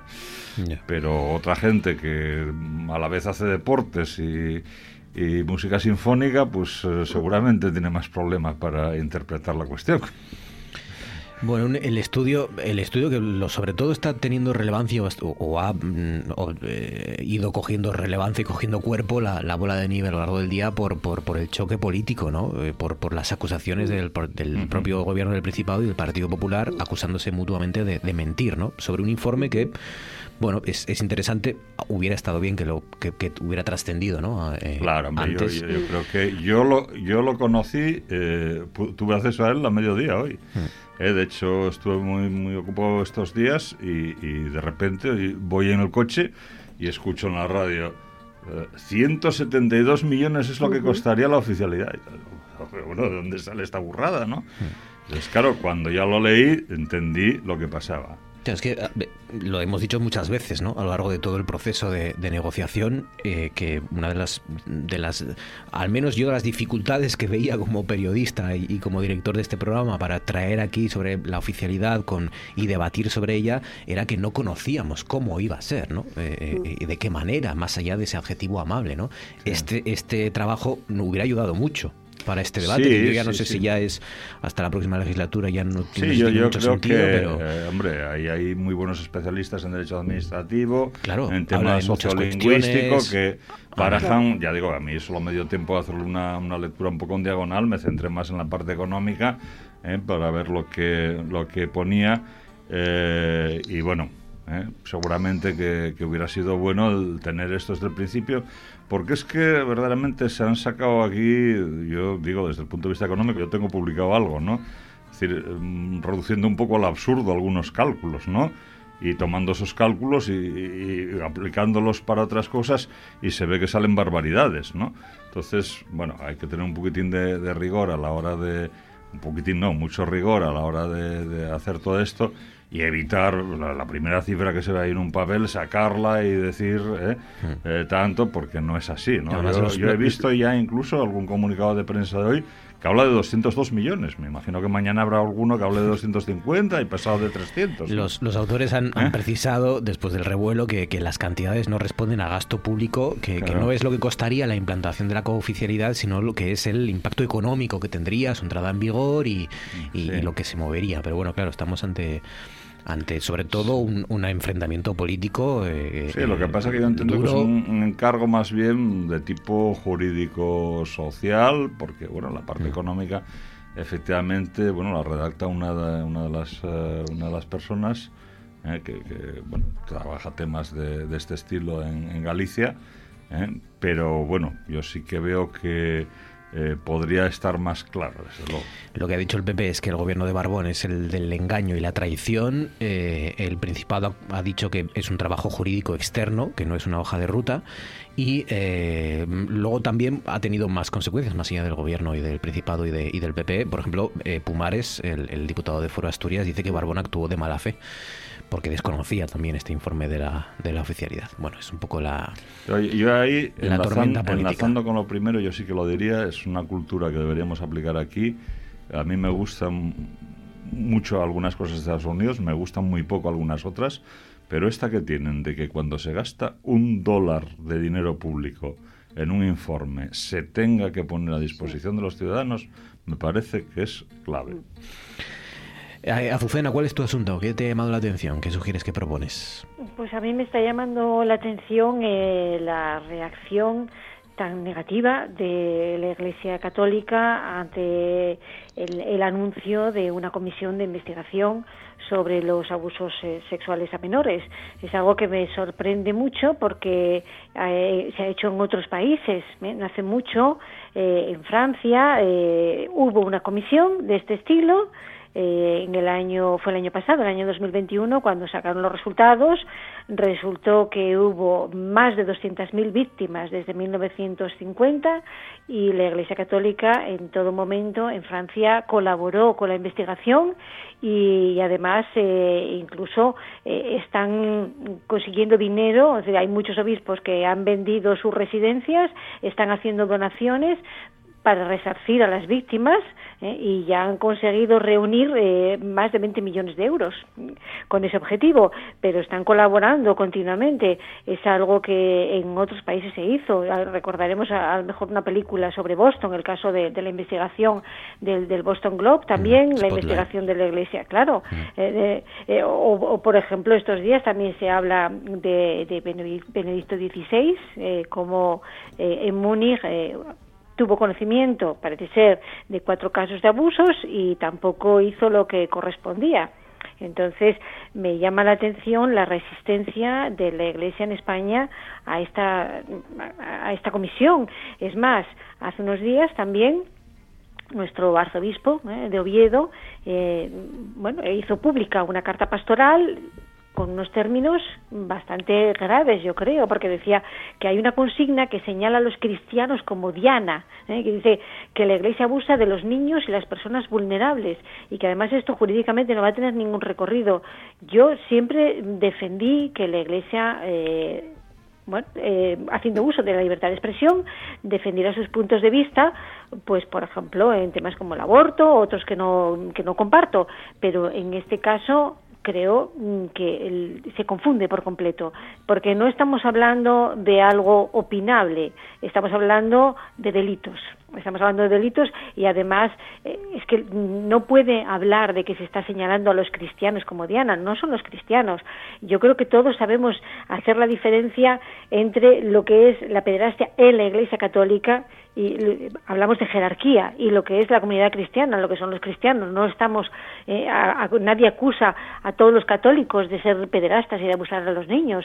Entonces, eh, es que me parece que, que, ese empleo eh, de, de, de, sus prerrogativas pues ahí no acierta, no acierta. Y decir que jurídicamente no tendrá ningún recorrido, hombre, pues yo me temo que sí que va a tener algún recorrido, porque en todas partes, en todos los países en los que hicieron comisiones de investigación, que son bastantes, lo que decían era que el resultado les había desbordado, que siempre había salido mucho más de lo que se preveía. En España no sabemos cuántos casos hay porque no ha habido esa comisión y entonces pues no se sabe. Hay por unos sitios y por otros pues gente denuncias, seguro menos ¿eh? de las que son reales, de las que hay, las que ha habido en realidad y, y pienso que la Iglesia Católica y la Iglesia sobre todo española, tiene que cambiar por completo la, la actitud respecto a esto, porque tiene que, tenemos que partir de la base de que es un delito. Entonces, eh, la Iglesia no es un poder en paralelo al poder político. La Iglesia tiene que someterse a, la justicia, como todos los demás. Y estamos hablando de delitos y estamos hablando de víctimas. ¿eh? Ya la parte de humanidad, ¿no? que es una vergüenza para todos, una traición a la confianza. Estamos hablando de niños y es gravísimo que la Iglesia reaccione de esa manera. Hay voces que dicen que bueno que, hay que analizar las causas estructurales y que hay que eh, despatriarcalizar la Iglesia. Yo creo que eso es imposible. Tampoco vamos a pretender cambiar a la Iglesia de arriba abajo, pero por lo menos que se sometan a la justicia y que acepten que se investigue es lo menos que se puede pedir. Y tampoco entiendo en ese sentido eh, que eh, el, ahora en el día 1 de febrero Vox y el PP también se opusieron a esa comisión, porque ¿qué clase de iglesia quieren? O sea, ellos pueden estar de acuerdo con la iglesia católica, pero ¿qué clase de iglesia quieren? ¿Quieren una iglesia que, que siga encubriendo los delitos? Seguramente no, que, que querrán otra iglesia pues se puede hacer como se hace en otros países ¿eh? y, creo que sería mejor para la propia Iglesia limpiarse de todo eso, porque si no, mm, por lo menos hay cierta complicidad. Entonces, Ahí me parece que no aciertan. De hecho, hace años, Azucena, ¿verdad? Que, que, vemos cómo en otros países efectivamente se investiga, cómo los casos siempre superan, después de investigarlos, a las estimaciones y, y, siempre nos hacíamos esa pregunta, ¿no? ¿Por qué aquí no se investiga? ¿Qué pasa en España, no? Eh, ¿Por qué aquí no se, no se producen esas investigaciones? Parece que ahora pues eh, eh, empieza, ¿no? Esa, esa batalla, esa lucha. Mm, mm, la verdad es que ah, evidentemente tampoco estamos para pedirle demasiadas cosas a, la Iglesia que basa su supervivencia en, cuestiones como la de no cambiar demasiado ¿no? a lo largo de tantos siglos. Pero, pero eh, la verdad, la búsqueda de la verdad, eh, no creo que sea tanto pedir, ¿no? o sea, que colaboren en la búsqueda de la verdad. Claro, sobre todo cuando hay voces como la del Padre Ángel, que bueno, pues eh, son lo mínimo ¿no? que se espera. Ha dicho el Padre Ángel que se investigue, que se pida perdón y se repare. Claro. Es lo mínimo, ¿no? es lo, de justicia. O sea, no, no es ningún atropello, es la justicia. Mm, nos hace libres, la verdad. Mm. Sí, perdón, es que, es que en esto me, me, soy capaz de hablar sola un buen rato. Eh, la, la, verdad nos hace libres, ¿no? Pues eh, es, es, así. Yo creo que serían los primeros, deberían ser los primeros interesados en que en separar el polvo de la paja y, en, y, en, no identificar, es que son unos errores de, comunicación del tamaño de la Catedral de, Burgos, mejor dicho. Eh, o sea, es que ellos mismos deberían de diferenciar, y lo están identificando, o sea, deberían de diferenciarse con, los violadores y con los eh, agresores sexuales que camparon a sus anchas en el paraguas de la iglesia y deberían de separarse de ellos, de, señalarlos, de, de hacer su, eh, su propio ejercicio de, bueno pues de, reflexión y de y, de contrición no eh, y, desde luego alejarse de ellos eh, porque ellos no son los católicos mm, son los católicos que se han, que se han pervertido o que han aprovechado la Iglesia para pervertirse y para, y para tener una impunidad, porque en todos los relatos que hemos escuchado lo que campa a sus anchas es la impunidad. Se abusó de los niños y de las niñas, eh, pues eh, por ejerciendo la, autoridad, abusando de, la autoridad, de la confianza de las familias, es decir, que vamos, eh, en, fin, no, no, tiene un pase y es absolutamente, yo también estoy totalmente de verdad conmocionada con lo que está pasando, porque me parece un error, no sé cómo es que no dentro de la iglesia, que mira que hay personas inteligentes dentro de la iglesia y que saben del tema, no son capaces de darse cuenta del error. O sea, hmm. que tenga que el Papa decirte, oye, espabilate y ponte a hacer esto, ponte a hacer esto, ¿no? Hmm. Porque ahora mismo ya la, avalancha, el tsunami, no se puede parar, ya no se puede parar. No, no, es absurdo. Eh, eh, em, poner mm, trabas a esto es, es absurdo, yo sé. Eh, bueno, sí, coincido con, con todos vosotros en, el tema de, que es algo importantísimo, ¿no? Y que debería ser fundamental el clarificar las cosas, el, el eh, asumir responsabilidades, el, producir bueno, las compensaciones o las reparaciones que siempre son muy difíciles, pero bueno, que de alguna forma pudieran hacerse. Y yo lo pensaba no solo en este colectivo, sino mm, estamos aquí representantes del colectivo de profesorado, ¿no? Lo que nos molesta cuando sale algún caso de estos, o lo que nos molesta cuando oímos ese run run de no sé quién, ¿no? Eh, bueno, mm, a mí me preocupa, voy un poco más allá me preocupa que haya que hacer comisiones para esto. Está bien que se haga aquí, pero, hombre, vamos a ver, ¿cómo es posible que se llegue a hablar de cientos de, miles de miles de casos y eso pasa en la sociedad sin que se encienda una alarma, sin que eh, haya un sistema, sin que haya un método, sin que haya eh, una fórmula que permita evitar esto, ¿no? Porque tenían la confianza de la gente, tenían la confianza de la gente, de los padres, y, entonces se escudaban en eso y por eso podían abusar de los niños impunemente. Bueno. Es un abuso de, la confianza. Sí, sí, no, no, evidentemente, en, los casos que he dicho, no solamente iglesia, sino profesorado, el tema es, es, especialmente grave por, por el ascendiente que tiene una persona sobre, sobre otra, ¿no? Y, y, bueno, ciertas posibilidades, digamos, de acallar y demás, pero bueno, que, resulta llamativo y espero que a la vez que se hace la comisión que se tomen medidas para que en el futuro haya algún tipo de, prevenciones de esto, ¿no? Creo que aquí en Asturias hemos vivido recientemente algún proceso judicial bastante tenebroso y en el que, bueno, pues hay que agradecer eh, que algunas personas se hayan retratado y hayan dado la cara y demás, pero eh, que en muchos otros casos pues se queda difuminado ahí debajo de muchas cosas, ¿no? Y, digo en 2021, no digo en casos de hace 40 años. Sí, sí, sí, porque son personajes que tienen mucha presencia en la sociedad y que tienen... Eso. Sí, eh, Azucena, eh, perdón, Maribel, ¿cuál es tu asunto?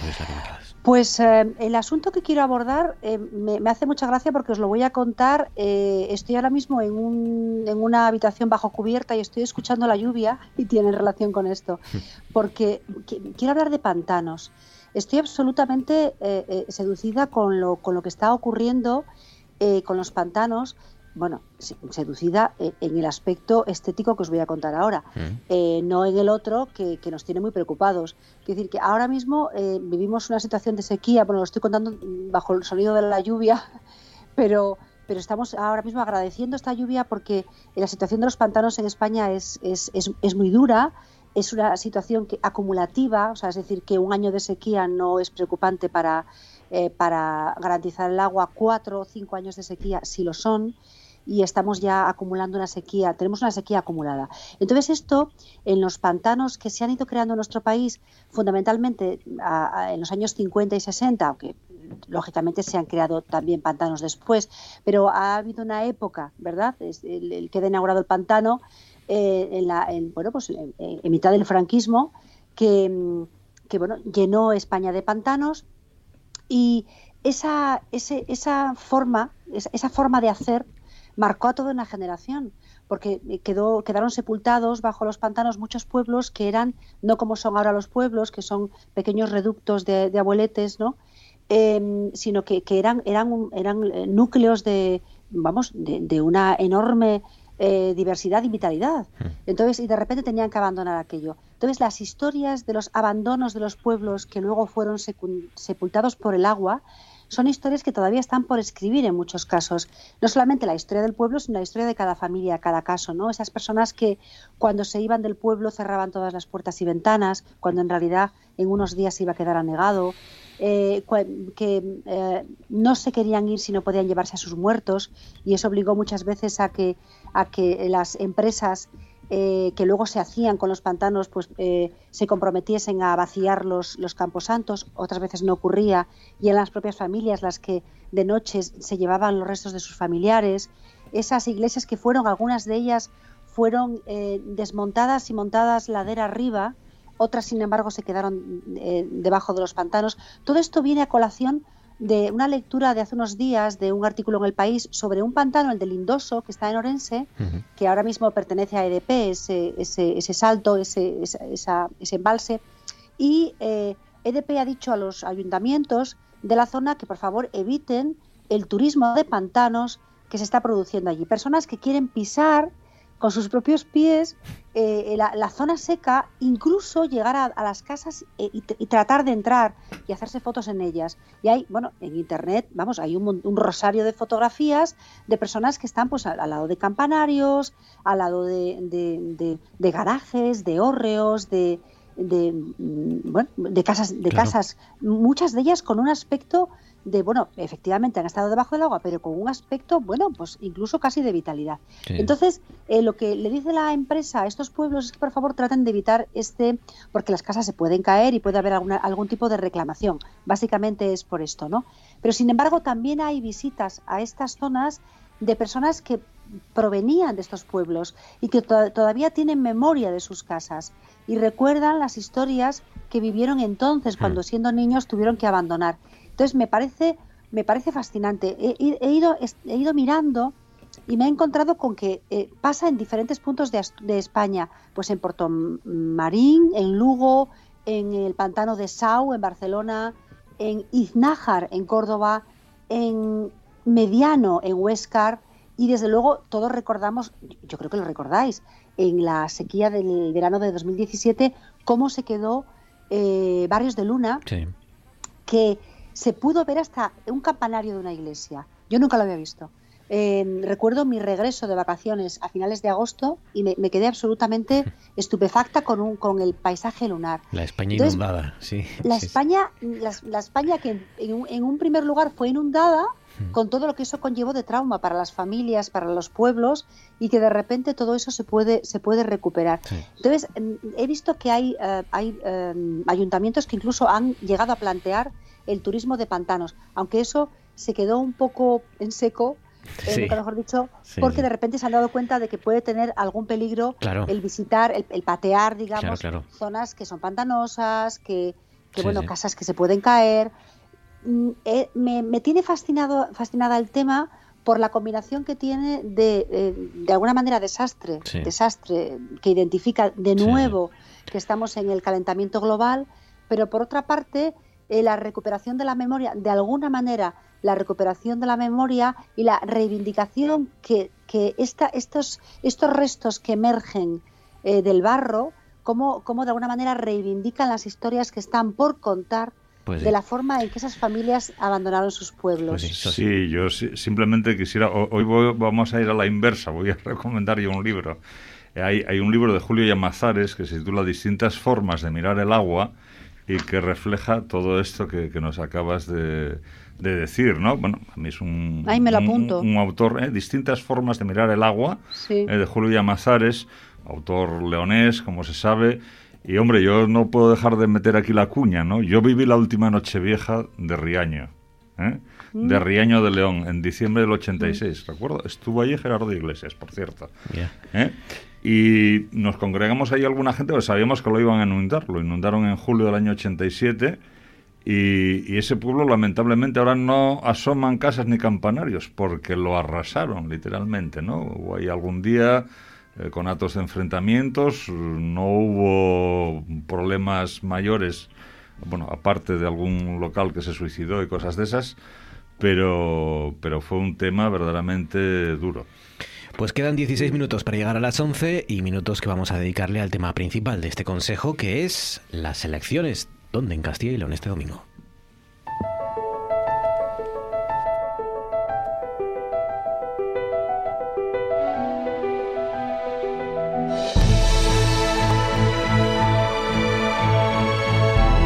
Esto es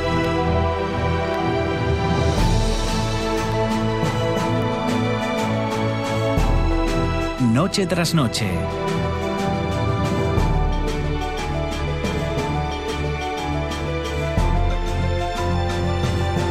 con Marcos Vega.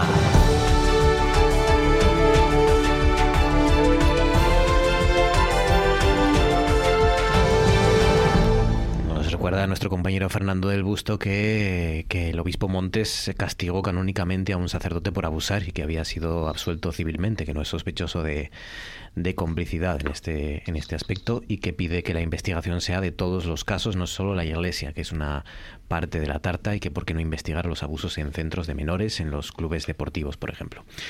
Hay que investigar en todas partes, pero, pero, es que se investiga, es que también es que se investiga. pero es que pero es que se, es que se deja sin investigar un caso de, de, pederastia. Hmm. Claro que se investiga. Es que es lo que se quiere hacer ahora, investigar. Bueno, os cuento os cuento cifras. Eh, eh, las cifras que nos dan o que nos daban, porque ya, ya se acabó el, el periodo. Ya saben que en este país, por alguna extraña razón, que yo creo que a mí al menos no me han explicado lo suficiente, eh, llega un momento en las elecciones, en las campañas electorales, que ya no se pueden publicar encuestas, aunque se siguen haciendo, ¿no? Digamos de consumo propio para los o consumo interno para los partidos. Pero bueno, las encuestas hasta que se han podido publicar, exceptuando la del CIS, la única que vaticina una victoria del PSOE, las demás indican que el PP se está desinflando, su estimación de voto cayó 5 puntos en un mes, eh, GAT3 por ejemplo es lo que dice, y que va a necesitar eso sí el apoyo de la extrema derecha para seguir gobernando. Eh, por lo tanto, el resultado, al menos lo que dicen las encuestas, este domingo supondría un golpe duro para, para Fernández Mañuco, por el actual presidente de Castilla León, el presidente de la comunidad, que bueno, pues eh, tendría un socio como Vox en lugar de un socio como tenía de Ciudadanos. Bueno, el propio presidente de GAT3, Narciso Michavila, ha augurado hoy que si la participación en las elecciones de Castilla y León de este domingo baja del 33% a las 2 de la tarde o de las 2 del mediodía, podría haber un gobierno de izquierdas, incluso con un partido socialista perdedor. Eh, o sea que la participación, digamos, intuyo como conclusión va a ser fundamental. Pero bueno, yo os pregunto, ¿cómo nos podría afectar lo que ocurra en Castilla y León si es que nos afecta lo que suceda este domingo? Si entrara Vox en el gobierno, por ejemplo, ¿qué, qué ocurriría teniendo a Vox en una comunidad vecina? ¿Si cambiarían las relaciones con el Principado? ¿Si afectaría a la famosa Unión del Noroeste? Yo sé. Pues, pues es un escenario complicado. ¿eh? Bueno, lo primero, respecto a los resultados, decir que, es algo totalmente incierto porque hay tal cantidad de circunscripciones electorales con además pocos diputados en cada una que ahí el más mínimo movimiento da lugar a todo un terremoto. ¿no? Yo por lo que he visto, eh, pues eh, tanto PP como el PSOE andarían por una treintena de diputados y después hasta completar los 81, pues es un reparto en el cual solo Vox saca más, los demás, bueno, pues eh, algunos, algunos restos, ¿no? Eh, bueno, hombre, yo simplemente expreso el deseo, ¿no? Eh, creo que, Asturias tiene que, trabajar con, estas comunidades con las que tiene una serie de, cuestiones comunes, bueno, no en vano, pues ahí tenemos la cordillera cantábrica, que yo siempre digo que une y que, y que no separa. Claro que esta, esta, esta comunidad autónoma es la única comunidad autónoma que aglutina dos regiones, ¿no? ¿Eh? León y, Castilla. Y de hecho en, en, estas elecciones algo se ha hecho notar el tema de, del León. ¿eh? León, Zamora y Salamanca somos una cosa y el resto son otra. La verdad es que hubo un invento ahí un poco extraño en su día por sacar a Madrid, luego Castilla-La Mancha, en fin, eh, se reconfiguró eso ahí de una forma yo creo que un poco artificiosa y dentro de la cual yo creo que los leoneses, que son nuestros más próximos vecinos y con quienes tenemos muchas cosas en común, no se sienten eh, del todo cómodos. Yo no, no creo que tenga una, una trascendencia importante para, para Asturias, ¿no? Pero sí que la tendrá más en el sentido de, de, ver qué pasa con Vox, ¿no?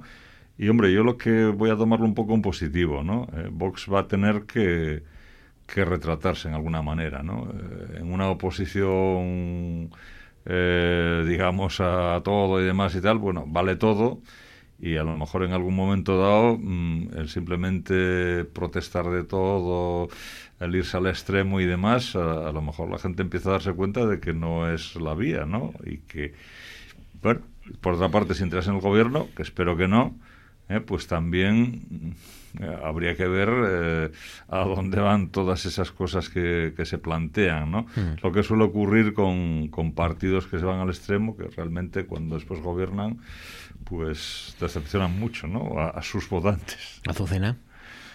Mm, como decías tú en la introducción, parece que está todo más abierto de lo que podía esperarse en un primer momento.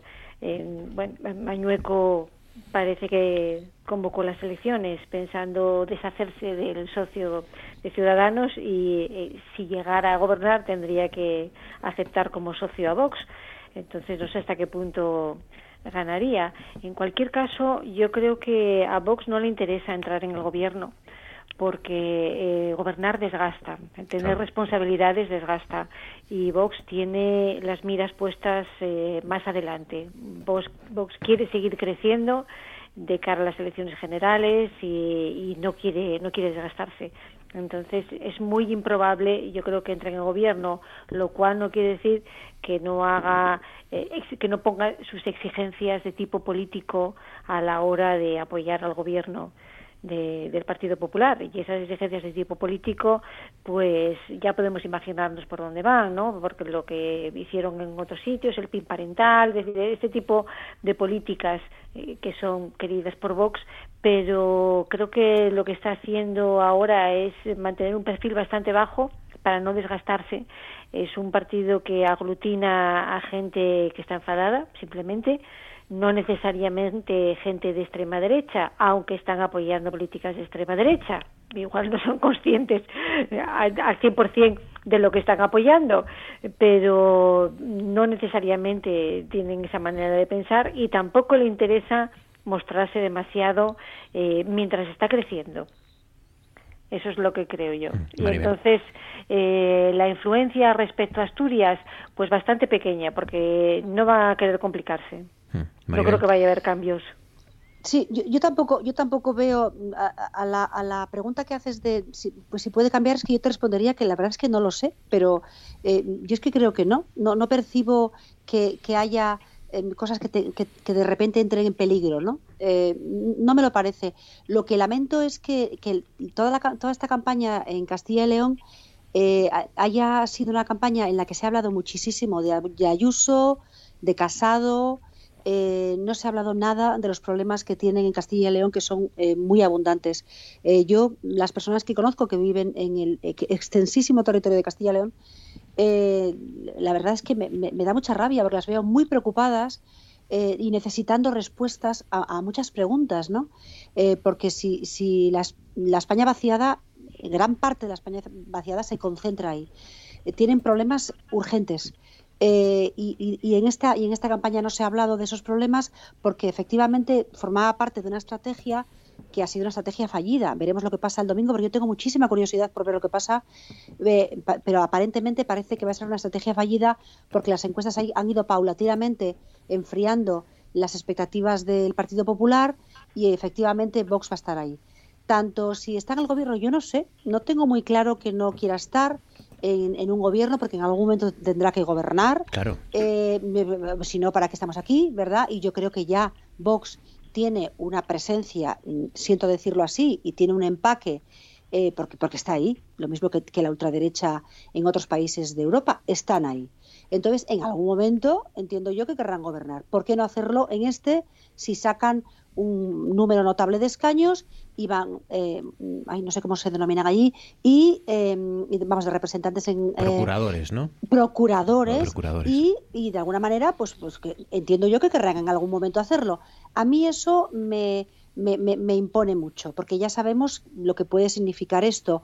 Yo esta mañana escuchaba a raíz de la, del asesinato de bueno, este crimen de este, este jovencito que mató a su pareja menor de edad. Hmm y eh, acaba de salir un informe sobre eh, bueno, el número de personas, de mujeres que están siendo protegidas de sus parejas y aumenta de forma alarmante el número de chicas muy jóvenes que están siendo protegidas de sus parejas, muy jóvenes, muchas de ellas menores de edad, que ya empiezan la vida así.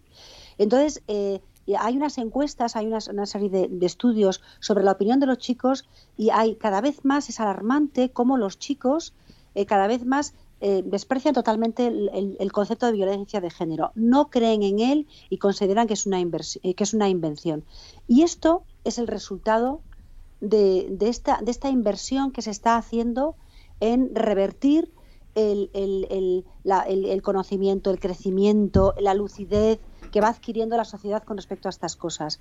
Esto, este es el resultado del huevo de calentar el huevo de la serpiente. Entonces eso es lo que me da miedo de todo esto. Pues veremos a ver lo que sucede porque efectivamente Vox tarde o temprano tendrá que empezar a entrar en gobiernos. Otra cosa es que mm, lo rechace por a lo mejor de cara a las a las elecciones generales y eso bueno pues puede tener no consecuencias a nivel de, de relación con el Principado de Asturias. No, no es lo mismo que Barbón me, imagino se reúna no eh, con, con el grupo del noroeste que lo haga con Mañueco que lo haga con con, con, un gobierno que está con Vox ¿no? en, ese, en esa comunidad autónoma. Eh, pero vamos, el, domingo lo veremos y la semana que viene lo analizaremos aquí junto a nuestros consejeros de actualidad, que hoy han sido José Alba, José, gracias, un placer. Encantado de estar aquí. Azucena Álvarez, gracias, Azucena.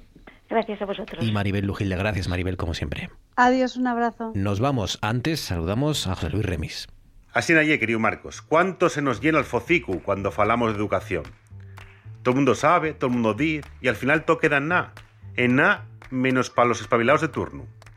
Y ya que desde los tiempos de la dictadura, para acá, en este país el sector educativo pues tuvo muchos cambios. Primero estaban las escuelas de niños y las escuelas de neñes, separtáis unos de otros, como algunos que todavía les caltienen, y con la época de la yetra con sangre entra y de lavar a los dedos cuando un sacaba los pies del tiesto, Después al tiempo llegaron un bon garrapiello de congregaciones religiosas que tenían esta dedicación exclusiva, pues un bon facer y mucho empeño, y es verdad, casi todos. Y eran rigurosos, disciplinados, formaban a estudiantes de clases sociales baches y apurrían un posible porvenir para estos guajes. Están esos dominicos de Cangas de Narcea o los de la Salle en Escuenques. Con menguar lógico de la plantilla religiosa, con la natalidad menguada y con la incorporación de seglares, surde una educación concertada o subvencionada con una calidad educativa que también fue menguando a dulces, tanto la educación pública entamaba a despuntar en recursos personales y materiales con las transferencias educativas y la descentralización. Anguaño el escenario y muy curioso. Centros públicos de referencia nacional y internacional un puñacu de centros concertados que aguanten el tirón con esas aportaciones voluntarias de dudosa fiscalidad y el puntazo dan esos holdings empresariales de ese sector educativo que como tal busquen rendimientos a final de año y no precisamente rendimientos académicos o educativos, no. El caber reducto educativo en Asturias, la Academia MIR, fecha con puxo e con ciño e ganando prestixio polos resultados algamaos, cae güey nes manes del Fondo Empresarial CVC. Sí, sí, el mesmo que tuvo el enguedello con los clubes de fútbol. El mesmo que lle dueño también de otras universidades y de otros estamentos educativos. ¿Qué cosas, eh? Un auténtico holding que cotiza en bolsa. Y si está na bolsa, lle porque quiere resultados económicos y si quiere resultados, y que hay conciencia empresarial, rentabilidad y reparto de beneficios.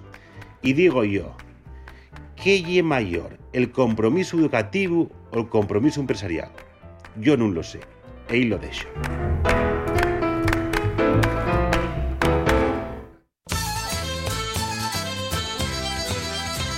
Pues nos vamos. Y antes les leo algunos de los titulares que nos deja este jueves, empezando por la web rtpa.es. Dice, Gobierno y PP se acusan mutuamente de mentir sobre el informe de la oficialidad.